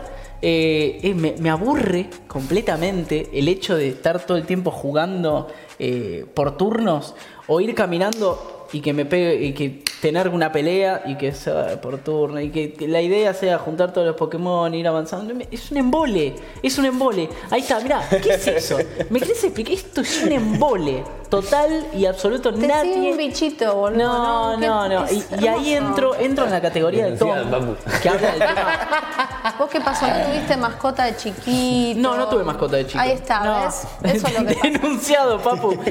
El Pokémon Go, me dicen acá. El Pokémon Go tampoco. No, no, no. Es, lo intenté, ojo, eh. Estuve una semana ahí tratando y no, no entiendo. No entiendo cuál es la gracia de Pokémon. No, no la entiendo. No me gustó nunca el dibujito de chico. Era, eh, era re popular. Era como Dragon Ball. Dragon Ball sí lo amo. Eh, Pokémon nunca lo entendí. No me gusta. Eh, ¿De qué me perdí? Dice acá la gente. Eh, que no me gusta Pokémon. Gente, no, lo detesto. No sé ustedes qué piensan de Pokémon. No sé ustedes de acá, del panel. No, no, yo lo ¿qué que opino es. piensan? Acá dicen los muchachos, ya me perdí justo de. No tuvo Tamagotchi de chica. Sí, tuve Tamagotchi. Sí, es más divertido el Tamagotchi que Pokémon. Uno dijo RPG eh, eh, 101, ¿no? Como es lo más básico de todo. Sí. Pero el RPG en realidad tenés el americano que no es así de, de- de batalla. Y a eso va después a mi gran discusión de mi juego que yo odio. Porque no es solamente una manera Yo te de. estoy dejando hablar, ¿eh? guárdatela, guárdatela. Eh, es la manera japonesa de cómo sería un- una batalla por turnos. Y Es no un siempre- embole. Es un Es un embole. embole. No. Sí. Eh, acá me dice Cero. Eh, criticaste Pokémon y el sistema RPG. Sé dónde vivís. Igual, a ver, Tenía razón Claro, Tom, loco. la- Tenía razón. Tom. también tiene que ver en el contexto en el que jugás Pokémon, porque es un juego que, como la mayoría de los RPG, necesitan que le dediques tiempo y vayas armando y estructurando los personajes y demás. O sea que quizá lo que te pasó es que no tuviste, por ejemplo, la fortuna que tuve yo de jugarlo en el trabajo. O sea, lo jugaba en el trabajo y todo es más lindo de trabajar de algo que no te gusta. Y así me terminé enamorando de Pokémon. Ah, bueno, pero ahí, ahí ya es como que te podrías haber jugado otra cosa y tal vez también te enamorabas. Digo, sí, porque bueno, no estabas pero trabajando. era perfecto. O sea, lo bancaba cualquier máquina pedorra del planeta. Porque obviamente en el trabajo uno por lo Obvio. general, a menos que trabajes en informática, siempre la computadora es... eh. Sí, sí, obvio. Y bueno, nada, yo ahí me enamoré de todos los Pokémon. ¿Qué es lo que te enamora de Pokémon?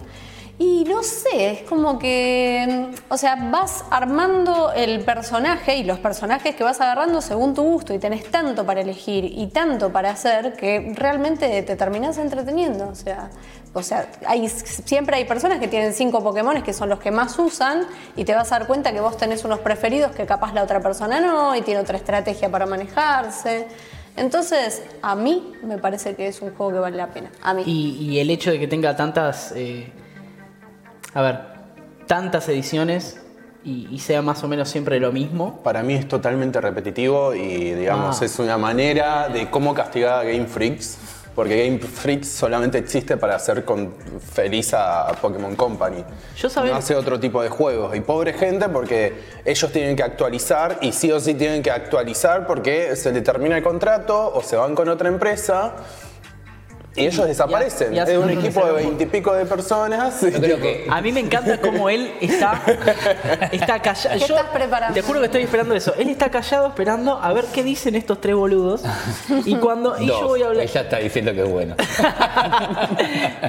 Pará, eh, al- antes de que digas algo, Emilio, eh, yo soy un desubicado porque no, no presenté en el segundo bloque, cam- cambió, de, como- cambió de formación. No Eh, quise decir señor- nada para no. Ah. Sí, está, igual me tenés que avisar, boludo. Me tenés que avisar. ¿Te tengo Si que me avisar? equivoco, me tenés que avisar. Está bien, Está listo. perfecto. Eh, Lobo, señor, ¿se puede presentar? Que te presentaste muy mal en el primer capítulo. Bueno, eh, el primer capítulo, hola gente, yo soy Gastón Lobo, eh, soy desarrollador de tornillos, así como me presenté en el programa anterior, pero nada, soy desarrollador, trabajé como desarrollador de videojuegos y ahora me pasé al surf, a- al, al soft, a la corpo, a las empresas serias, digamos.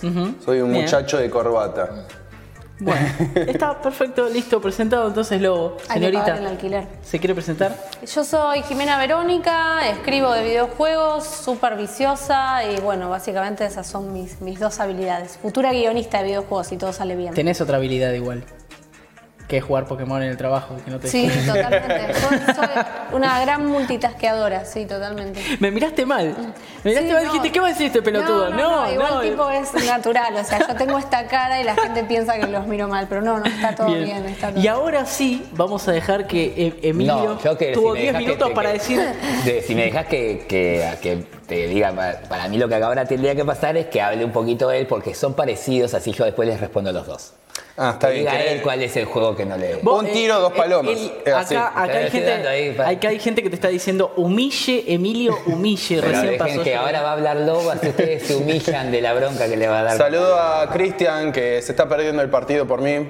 Disculpa, es lo que da. No importa. Dale. Yo me estoy perdiendo River. Si alguien me puede decir cómo va River Lanús, sería genial. Dale.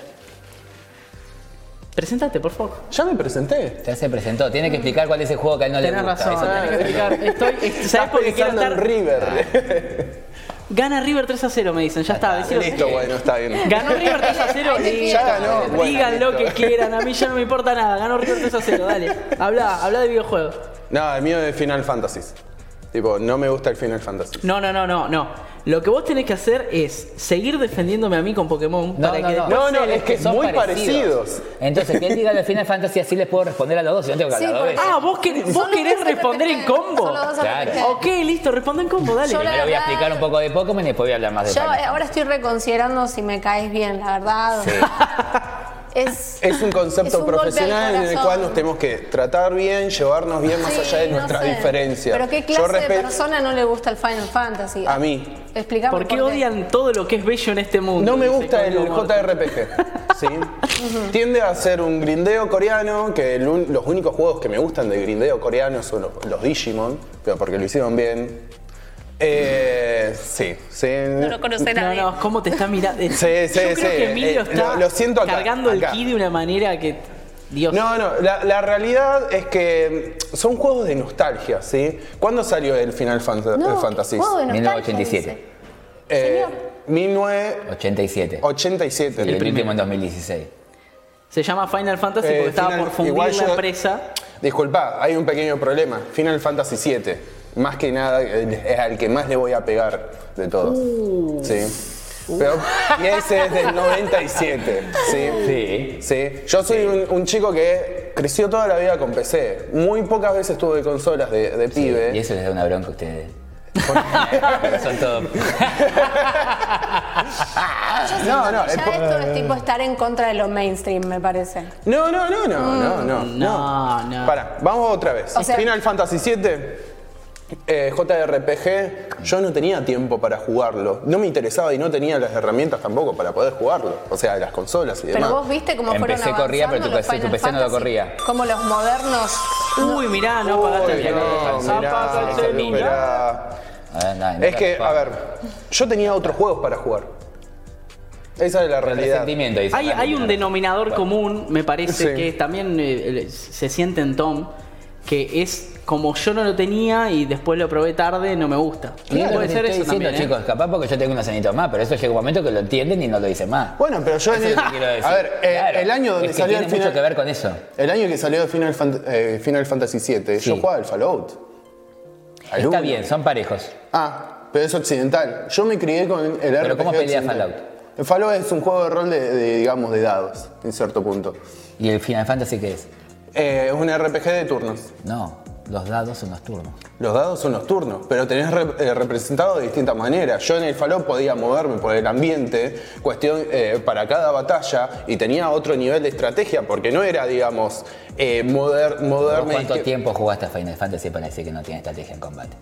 No digo que no tenga estrategia en Ah, combate. No, no, no, no, no. Bien, no, bien. no, porque todo juego tiene estrategia. Ya pueden ni terminar si empiezo yo, eh. La No, señorita no, no. que pide la Muy palabra. importante. Por lo menos tuviste un pequeño approach, no te digo si lo jugaste, pero ¿lo viste jugar al Final Fantasy XV? Eh, no, pero los pocos approach que tuve del Final, de Final Fantasy, eh, preferí jugar al Final Fantasy Tactics que al 7. Sí, bueno, el el Tactics Tactics no sé. es uno de mis juegos favoritos, en eso estamos de A mí me acuerdo. gustó, me Igual, gustó. o sea, es como un estilo diferente. Pero el Final Fantasy XV justamente te ahorra un montón el grindeo. eh, Sí. Es un open world. Ojo, yo no, Y no tiene me un quejo de montón de estrategia en la batalla. Yo no me, que- ¿Te no me gustó el Final Fantasy XV? Amo el Final A Fantasy mí me XV. encantó también Final Fantasy XV.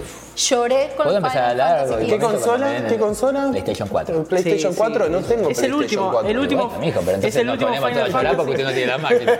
Claro, el Final. Fantasy que estuvo 10 años Bueno. haciéndose, que se llamó distinto. Que, Ah, Sí. ya me acuerdo. que sacaron la historia pa- Que quisieron hacer como sacaron- un bromance. Que sacaron la historia Sí. recortada, podría que cagaron mejor, a todo el mundo. Nadie lo dice a eso, ¿eh? No, nadie lo dice. no, sacaron no. la historia recortada y nadie lo dice. Yo tengo a mi mejor amigo, Cero, está ahí, mirá. El Final Fantasy XV es una mierda, lo, y lo dijo él, y él es fanático de Final Por Fantasy. eso es amigo tuyo, entonces. Puede ser. Eh, no, él jugó Final Fantasy XV, eh, que ama Final Fantasy, ama Kingdom Hearts, ama Japón entero. Igual Final Fantasy podemos hablar de lo que es la saga Final. Fantasy, sí, del 1 al 9 y después del 9. Está bien. Entonces, lo que tiene que ver con esas épocas donde se parece, ahora yo quería hablar un poquito de lo que tiene que ver con Pokémon y con Final Fantasy. A ver, a ver, por favor, venga. El Pokémon en sí es cuando estas sagas de Nintendo que tienen que rompen con los moldes y la gente los quiere analizar desde el punto de vista de lo que ve. Y lo que hay que analizar es lo que no se ve. Lo que no se ve de Pokémon es a lo que apunta la gente que está haciendo el Pokémon y a qué conducta humana apunta la gente que hace el Pokémon. La conducta humana a la que se apunta es a la del coleccionismo. Sí, totalmente. a- al, al acumulamiento, A que es algo que si vos no controlás sucede por naturaleza, o sea, por default todos acumulamos. Ese punto es lo que se busca en Pokémon. Sin que vos duda. la satisfacción de juntar todo, los monstruitos. Sí, cuando querías son juntar las monstruitos, figuritas, como son monstruitos, es cierto Sí. que eh, yo en lo personal tenía 18 años cuando más o menos eh, sale Pokémon en Game Boy Color, porque el primer Pokémon eh, era blanco y negro, el año 96. Entonces Sí. yo no juntaba los monstruitos y como Lobo tenía problemas económicos y no tenía el Game Boy Color. Entonces no se podía Ah, sí, yo tenía, pero jugaba Tetris. tenía en aquel momento, claro. El Game Boy Color, que fue lo que sostuvo esos tres años de, de- de Pokémon, o sea, Pokémon sostuvo el Game Boy Color, Sí. pues yo no jugaba y quizás también fui mini detractor en algún momento. Pero no se puede discutir mucho algo que tiene tanto éxito así. No olvidemos lo que dije como una, casi una humorada del programa anterior, cuando se dije que la palabra más buscada todos los días, saben todos cuál es, es porno en Google, de todos los días y durante tres días fue Pokémon Go. Eso ya es un dato muy grande de lo Sí. que significa Pokémon para la gente en sí, tanto la- las presidentes hablando en cadena nacional, de Pero ojo, Emilio. de, de que no lleve el auto por delante. Ojo que yo no, no, no discuto a Pokémon. Yo digo que yo lo detesto. A mí Claro. me aburre, no entiendo por qué a la Entonces, gente lo que le aburre a usted de Pokémon es lo que le aburre a usted lo mismo de Final Fantasy que tiene que ver, y ahí pasamos a hablar ahora sí del combate por listado japonés. Bueno. El combate por listado japonés. 39 resecaste por ahora. 41 tenés visera, 39, visera, escuchalo, el Sí, sí, desubicado. tengo una visera, está bien, tienes razón. Bueno, a ver. Este, el, el Final Fantasy, eh, que en realidad copia el sistema de Dragon Quest. Dragon Quest Sí. viene Sí. de copiar el sistema de lo que se había visto en juegos como el Ultima, en PC. O sea, el juego de rol surge Sí. de los americanos. Sí. Lo que tratan de hacer es llevar el- la tirada de dado a algo que se pueda representar en forma gráfica. Entonces eso es lo que tenemos como ataque. Obviamente que detrás hay un japonés que, que tienen otra noción del trabajo. Entonces ahí es donde está esa repetición permanente para que, que sí que puede cansar, que quedó de modé, que el propio Final Fantasy ya no lo hace. Pero también hay que tener en cuenta que en esa época, porque esto estamos hablando de la década del 80, los juegos tenían un argumento tanto más desarrollado que vos arrancás porque te, te robaron una patineta y terminás peleando contra Dios, ¿viste cómo es? Sí, sí, sí, sí. Entonces, ¿El Mother este, qué, qué el- fecha el es? Mother, Mother es esa época también, más Sí, o menos por eso. esa época. Este, entonces, la realidad es que eh, es difícil discutir a lo que tiene que ver con los Final Fantasy, si solamente basándose en el combate para decir que a uno no le gusta. Sí es válido porque, a diferencia de Zelda, es algo que si no te apetece eso, no podés avanzar en cuanto a lo que tiene que ver el juego así. Pero se perdieron las mejores historias de los videojuegos, o prácticamente muchas de ellas. Los primeros seis capítulos de Final Fantasy, sobre todo lo que tiene Final Fantasy VI, se argumenta hasta el día de hoy, si no es el mejor juego RPG, superado por lo que tiene que ver con el recuerdo del Chrono Trigger, pero no es más juego el, final, el Chrono Trigger que el Final Fantasy VI. Bueno, En mucha gente tiene dice Chrono- 14 personajes a manejar. En un momento vos estás en una ópera, ¿me entendés? Es un Super Nintendo. O sea, es uno de los primeros juegos, quizás el primero que se saca la banda sonora aparte en un CD. Algo que era una locura en aquel tiempo. Final Fantasy VII es indiscutiblemente el más popular de los videojuegos, en este caso de, de- de toda la franquicia y que abre, ¿por qué? Porque también se conseguían copias, hay que decirlo, y porque PlayStation Obvio. tenía otra cuestión en cuanto a la distribución y le llegó a muchísima gente por un cuarto de lo que salía a pagar Final Fantasy VI. Yo no jugué Final Fantasy VI porque salía 120 dólares. Eso es lo que pasa. Estaba acá en Cabildo y juramento, 120 dólares. Y el otro Cuando el 30. dólar está uno a uno, pero era una fortuna. Y plata de ahora estamos hablando 6 mil pesos. Sí, más o menos. Más o menos salía. Yo, jugué- yo no ganaba eso por Acá hay gente coincidiendo con vos que el 6 es el mejor. Sí, Eh, bueno, eso. es un. es- sí, sí, es el mejor. Y ahí también coincido con, perdón que no lea el nombre, pero no llego a leerlo, el que dice que es mejor el 8 que el 7. es Código mejor. Morton. Lo Código pasa- Morton. Lo que pasa es que el 7 lo que tiene es que marcó una diferencia muy importante con respecto a los gráficos, Sí. entonces como representa ese traspaso, por eso es tan importante para la gente.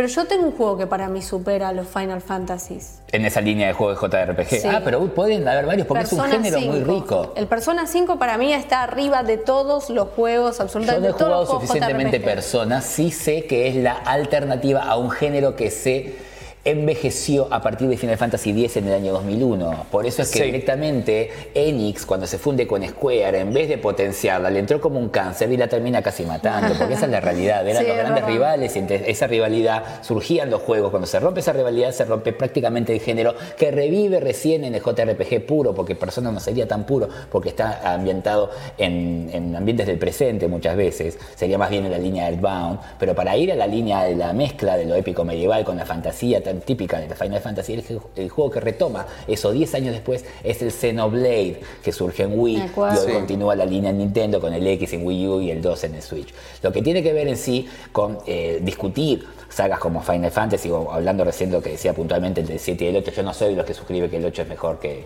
que el 7. Eh, Nada, la, la gente sigue comentando un montón. ¿Qué Por suerte es un golazo acá. Lobo, te piden que le mande saludos a Ah, Emilia, Medina. Sí. Dale. Sí, bueno, saludo. Ahí va, ahí va. Ya te piden saludos, Lobo, sos, un- sos una estrella. Bueno, a ver, sí. eh, yéndonos un poco de lo que es la pregunta del día. Eh, una de las noticias de la semana, a mi gusto, fue que salió un juego argentino en Switch y en PlayStation 4. Bien. Yo recuerdo una de las frases del, del primer capítulo de Pressover, de- del otro día de Pressover Show del domingo pasado, donde vos dijiste, en general la gente no conoce tanto la industria argentina porque de repente no sale en Play 4. Y cosa que tenés razón, porque no son AAA. Ahora, salió Forager el martes en PlayStation 4 y en Switch. Un juego de un argentino que se llama Mariano Caballero, Wow. que no está viviendo más en Argentina, se fue hace dos años más o menos a vivir a Estados Unidos. Justo cuando Eh, está cantando este muchacho de presidente, cosas que pasan. sí, esas son casualidades.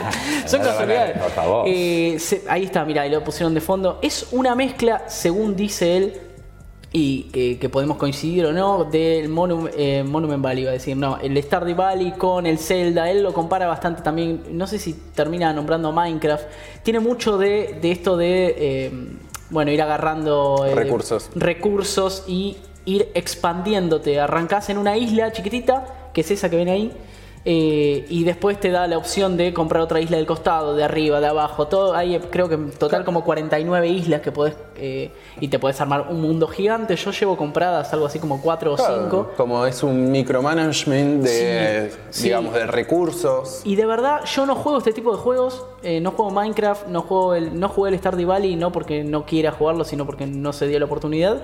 Y la verdad que este juego es un vicio. Es un lindo vicio, ¿no? Obviamente, siempre hablando bien. Es un lindo vicio. eh, jugué dos horas y media más o menos, se me pasaron volando, no podía parar. Porque además vas avanzando todo el tiempo de nivel, el juego te va llevando de una forma muy eh, Fluida. muy fluida, muy fluida de verdad. Vas avanzando de nivel y enseguida ya tenés un árbol de habilidades. Te dice, bueno, con esto vas a poder eh, hacer más rápido los forrajes más rápido, vas a poder tener una mochila que, donde puedes poner más cosas. Y empezás y te va llevando y te va llevando y te va llevando. y ¿Qué precio verdad, tiene? ¿Qué precio tiene? Creo que 20 dólares está en Switch y en PlayStation 4. Ok. Si no me falla la Ya memoria. pueden ir mismo ahora al store a buscar. Sí, sí, Sí. ya, está, ya está disponible. Está. Sí, eh, en Steam, sí. Eh, ahí me, me están soplando el precio en Steam. En Steam salió el 18 de agosto. Ok. Eh, está en Steam ya hace bastante. Eh, varios meses. Ahí está 225 pesos argentinos. O sea, Eh, si tienen unos mangos, Totalmente. pruébenlo porque es un juego argentino que está muy bien hecho. En Steam, la primera semana tuvo 300.000 descargas. Fue un boom. O sea, para Sí, ser un sí, juego sí, independiente sí. es un boom. Que firmó con Humble Bundle, que es un, eh, es un publisher eh, que- de, de afuera que le, le dio la guita para poder eh, Y me sacar. acuerdo que eh, hasta en el Nintendo Live eh, mostraron escena de, Sí, del esta, se- juego. Sí, esta, sí, esta tipo- semana PlayStation sí. Latinoamérica en su Instagram también lo, lo puso como juego de la semana. Claro. bueno, bien, O bien, sea, la verdad sí, que la para verdad destacar. que es un gran juego. Le, le mandamos un abrazo a, a Mariano Caballero, que además nos mandó el juego para que lo probemos. Lo estoy jugando yo en esta Switch acá. A ver si eh, mientras les cuento, lo puedo por lo menos mostrarles un pispeo acá. Mira, lo tengo acá. Ahí, no sé si se puede ver. Si la cámara me toma, diría. Si la cámara me acompaña. Ahí va, mira. Está acá. Ahí. Ese es Forager. sí, se puede ponerlo porque está. Nada, no sé, no sé si. Ahí va, perfecto. Espera que lo voy a poner como para que la gente lo vea. Tac, tac. Ahí. Hermoso y divino. Ya va a arrancar. Esperen que la Switch no es muy rápida.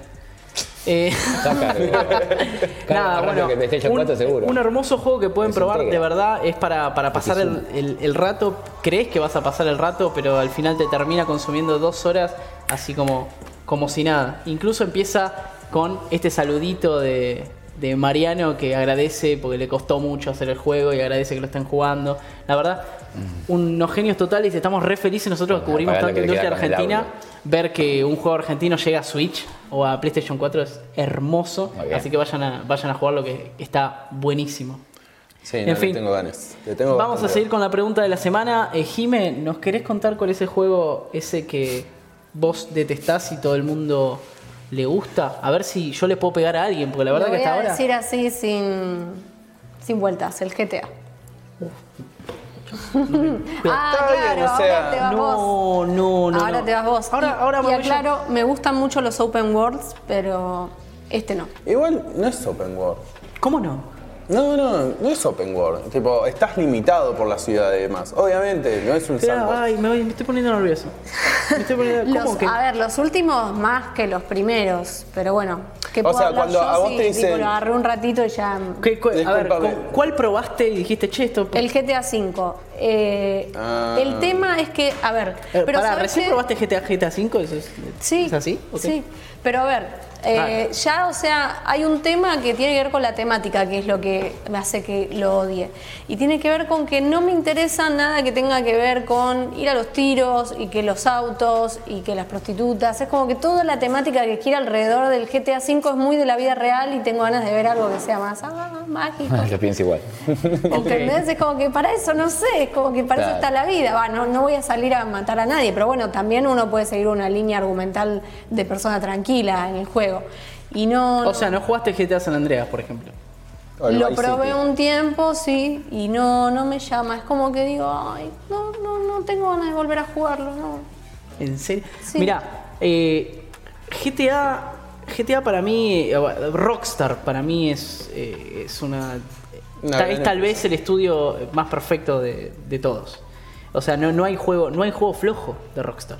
Dígame un juego flojo de Rockstar y me paro y me voy. No hay. Eh, no el hay. Bully. Y GTA. No, no. no. Como juego el Manhunt es discutible, Eh, es más lo que provoca por ser discutido que, que- que como juego divertido en sí. G- a ver, me GTA parece que no todos los GTA son oro. No, No, no, vos tenés en un momento donde ellos también fueron jóvenes y estúpidos, como puede pasar a cualquiera y se sacaron fotos desnudos.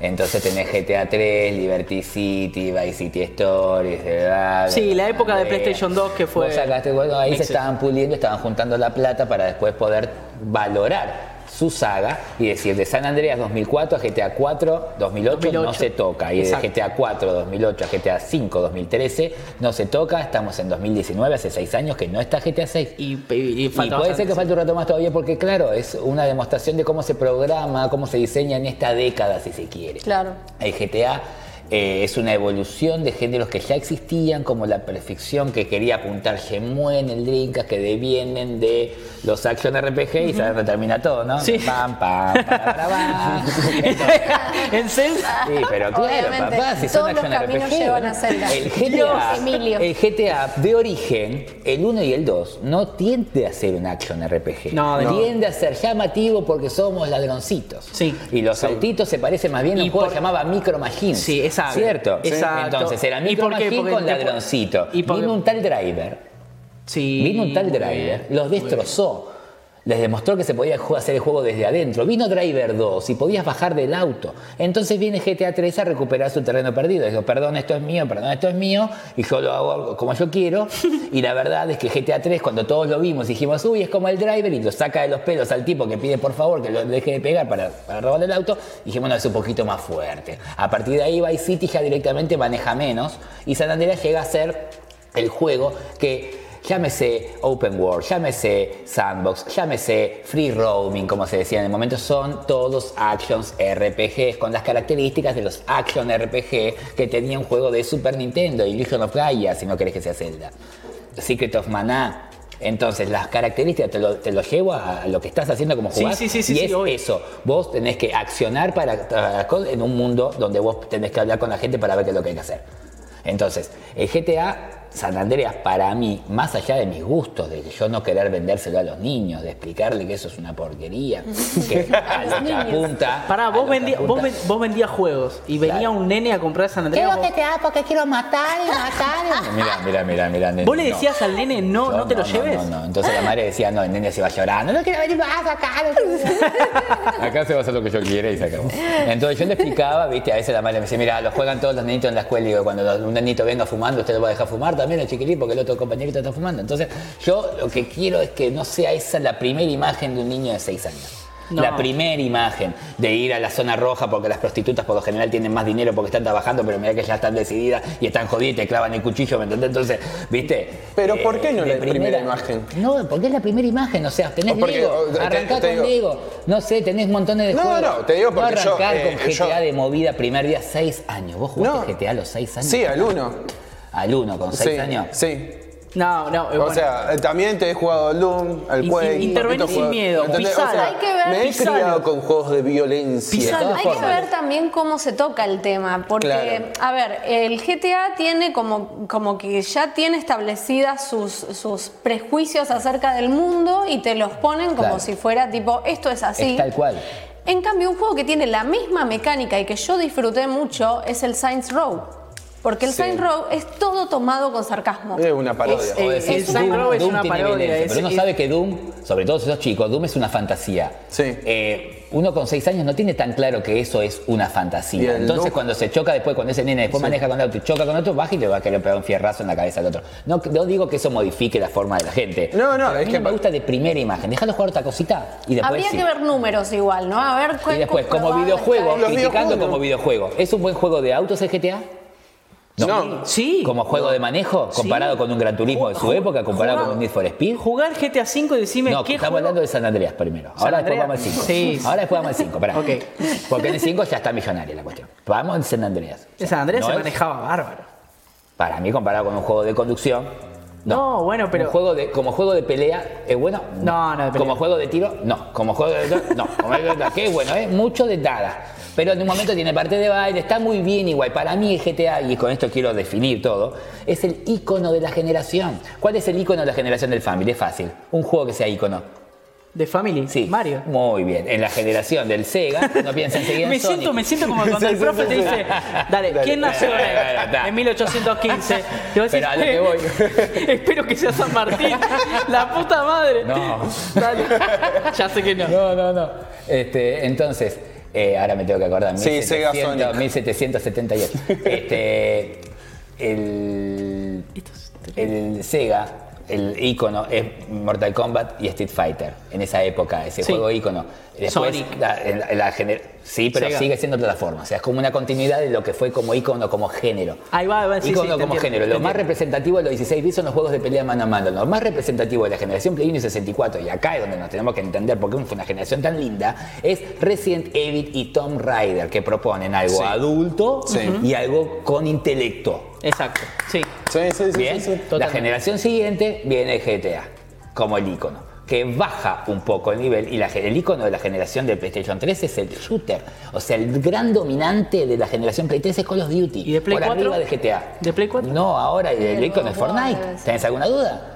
Ah, Sí. claro. Pero el icono es Fortnite, el icono, el representativo, el más rápido. Ya, un juego para modificar, para que... Vos decís que el representativo de esta, de esta época es el Lamentablemente sí, pero entiendo también que es una evolución de qué es lo que fue quedando. ¿Qué quedó? El shooter de Call of Duty, quedó el online de Counter Strike, quedó el crafting de Minecraft, todo junto en algo gratuito, en una máquina que crossplay. Y bueno, llegamos a eso. ¿Qué pasa? Nos ponemos todos de acuerdo y quedamos jugando una cosa sola. Y es eso. Entonces, y se paga por eso y se juega una cosa sola cuando antes teníamos un abanico. Entonces es más bien como en una, una- la sensación de una biblioteca, la sensación de un lugar de apertura, de cultura. Y no solamente algo deportivo, y piden eSport. Entonces, era otra cosa. Para, para, me estás diciendo que el deporte no es cultura. No.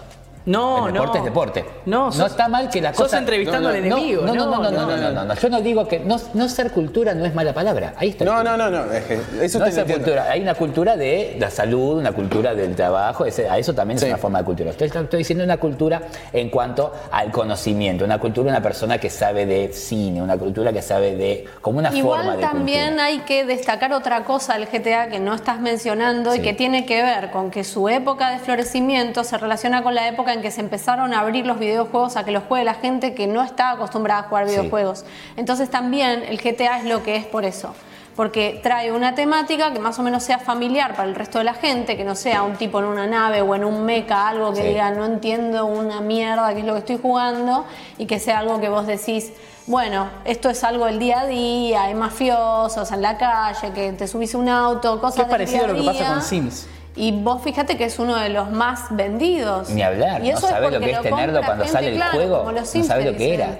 Cuando yo tenía el local y si los GTA 5. Sí, ya sé, se- se- o sea, se fui de pide como vacaciones pan a un re lugar. caliente, o sea, te estoy diciendo de que está bien. Ahora, como juego en sí, hay muchísimo trabajo en respetar su saga. Y, y el GTA 4 es un juego con un laburo incluso de guion. ¿Vos sabés cuál es la premisa? De que Sí, el tío sí, le dice sí, que está sí. millonario y que, se encuentra que no. El GTA 4, Está bueno. el GTA 4 para mí es el mejor a nivel Es- historia. es- Lo por que sí no coincido por con vos es lo de que, o sea, es peligroso para los chicos. Para mí, en ese sentido, o sea, No. tenés que ir con datos reales a mostrar que realmente un pibe fue violento o tuvo alguna mala influencia. Bueno, acá, acá había uno de los. Acá eh, N4, no, no sé ni cómo se pronuncia, pero gracias por comentar. Eh, yo jugaba a los 8 años del GTA San Andreas y no tuve ningún problema. Eh, eso sí depende de la motivación del chico, porque si. Eh, porque si no te salen a imitar Sí, un no, montón no. de pelotudeces del juego. Como los nenes que están diciendo. Bueno, nada. Lo Sí. que está, está No, no, intentando no, decir para que mí- para él lo juega de chiquito y que no le pasó nada. pero eso es algo muy puntual y muy lineal. Yo te digo una cosa. Cuando nosotros éramos chicos estaba He-Man. He-Man era uno y los demás eran los amos del universo. Y vos ibas a la juguetería y todos los muñecos no se habían vendido, pero He-Man no había más. Porque todos queremos ser He-Man. Una enseñanza del ego por sobre los demás tremenda. Y hoy tenemos la violencia que tenemos. Vos sabés hoy que si vos chocas con un auto en la calle y lo baja el otro y si se bajan los dos, algo pasa. Y la gente está en esa también. Hay una, una- una noción de la violencia en la sociedad que arranca como una semilla. Es como decir, ah, estoy aspirando monóxido de carbono y hace una semana y no, no me morí todavía. Ya te vas a morir. Entonces, lo que quiero decir es esto. Claro. Ya te vas a Y morir. sí, quiero decir que la progresión de que la violencia con la que vivimos en la sociedad puede tener alguna relación con el inicio de la violencia que también se ve en todas las formas de cultura, no solamente en videojuegos. Lo que ocurre en el videojuego es que es a la segunda persona a la que se apunta. O sea, es una cosa muy lineal.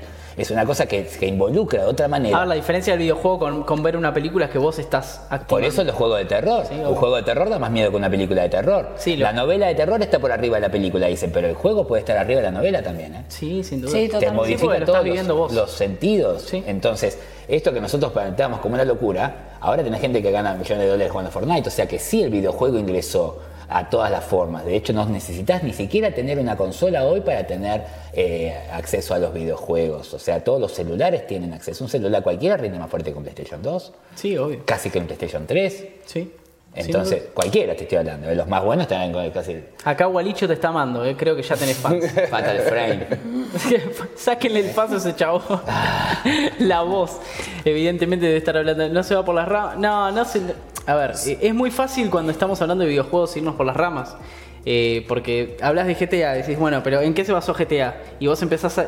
Lo que tiene, lo que tiene Emilio, que puede, puede parecerte si lo agarrás. eh, lo agarrás, estás, recién pusiste Twitch porque estás esperando al momo y decís, porque se, se me fue por las ramas. No, eh, no, eh, tiene, tiene mucha data. Tiene mucha data y que, pues, no sé qué sé yo. La gente que acaba de verte, capaz que flashó que te fuiste por la No, rama, lo que pasa no, es que la gente también nada. puede estar escuchando y hay que ver con ese conocimiento de la gente para entender lo que voy diciendo yo, que yo también pretendo de que si se va eh, hablando es una continuidad de lo que estamos diciendo. Yo estoy sosteniendo lo que dice lo que dice Jime. Lo que ocurre es que GTA en lo particular, cuando criticamos a los videojuegos en sí, de un tiempo a esta parte tienen respeto por su producto. No, lógico. Lo tienen. Es que- icónico. como no lo tiene para mí tanto. Assassin's Creed. Es No. A eso es lo que voy. vuelta. GTA saben que si, si sacamos juego todos los años, no va a andar más esto. Y es más, los vaqueros tenés años de diferencia. Sí, obvio, Si contás Red Dead 2010, Revolver, que no debería contar, es No. 2004, pero. Ocho está. años. 2010 son 6, 10 y 8 son 8. Ocho Entonces, años. son Ocho años y medio. entre- claro, años es una barbaridad de Un tiempo. delirio. Son dos mundiales. Sí. Viste, es mucho tiempo, es una Tal carrera cual. universitaria. Por eso la gente dice cuando uno ya llega y yo uno viene jugando y vas todo canoso a comprar el mismo juego que comprabas cuando eras chico. Porque tiene que ver con eso, con que pasan los años y las sagas te hacen esperar muchísimo tiempo, Tal de repente. Pero por ese lado es una saga de respeto, pero está claro que por lo mismo que no te gusta a vos, no nos gusta a muchísima gente. Eh, bueno, acá la gente quejándose que nombrás Assassin's Creed. Eh, Walicho que te está bancando a muerte. Un, un- un crack. Sí, pero tiene su violencia. Bueno, nada, en fin. El tema de violencia de videojuegos es, es larguísimo acá. League of Legends dicen, no sé. ¿Ustedes juegan League of Legends? Yo no juego. No, yo Sí.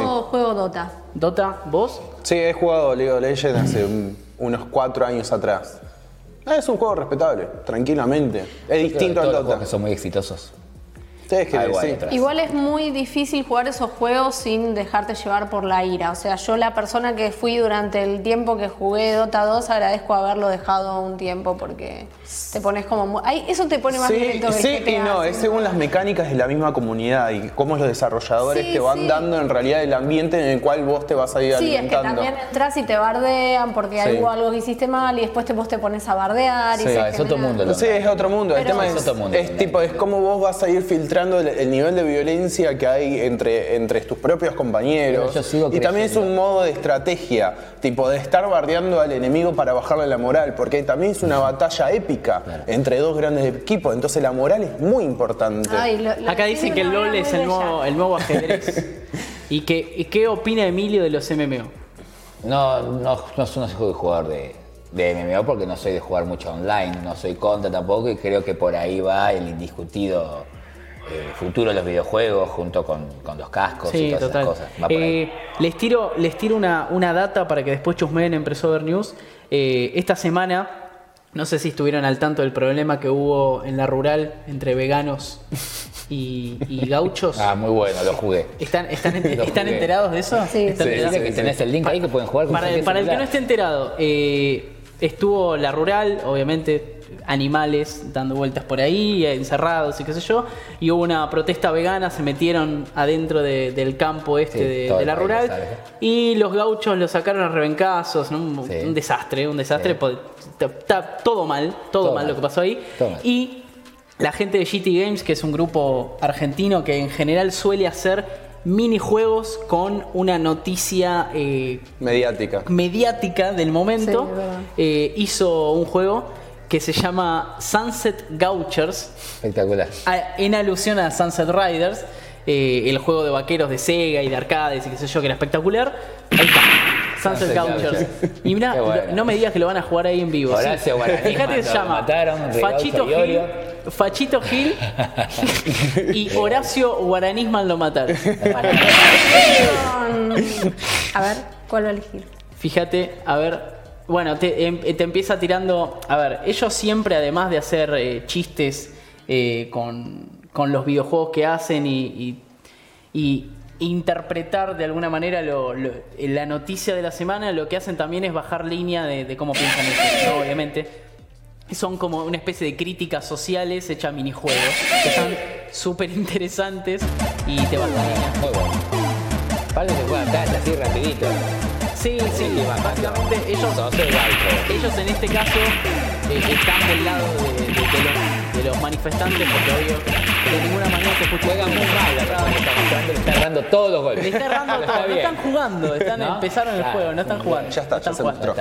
Básicamente vos le tenés que ir pegando a los manifestantes y cuando termina pasa esto. Mató, En fin. Bueno, nada, eh, jueguenlo. eh, si se meten en Pressover News, está, está la noticia y está el enlace para que lo puedan jugar. Dura literalmente 2-3 minutos. Sí. Pero está bueno, está buena como, como crítica social. La gente de GT Games son unos capos totales. Eh, ya hicieron un juego el año pasado con el tema del Piti. Sí, eh, cuando me el Piti fue en acuerdo. Cana. Sí, Sí, yo lo conocí, yo soy de Zárate, eh, y lo conocí cuando hicieron el tema del carnicero. Tiene un juego del carnicero que embiste a uno de los chorros que le robó la carnicería, y fue una re polémica allá en Zárate y demás. Bueno, de esa manera conocí a GT Games. Eh, era- eh, la gente de GT Games son unos capos, están mucho en la movida arcade de Buenos Aires. En Buenos Aires está, de- antes hablábamos de Latin Chip, por ejemplo. Eh, el, el chiptune, la movida arcade, los bares estos con arcades de nuevo que están surgiendo de- para los que crecimos en los 90 y los 80. Eh, y la gente de GT está siempre ahí y hace sus críticas sociales desde minijuegos, es Sí. un golazo total. Bueno, eh, ya está llegando el Momo para los que estaban esperando el programa del Momo. Eh, les vamos a mandar el, el tráiler de Latin Chip, que es de lo que le estuvimos hablando gran parte del programa y el programa pasado, que es el programa de música Chiptune, que va a salir el 15 de agosto, el primer capítulo. Son capítulos de 25 minutos con un invitado, tres temas en vivo, espectacular, así que esperemos que les guste y vamos con el tráiler y viene el Momo.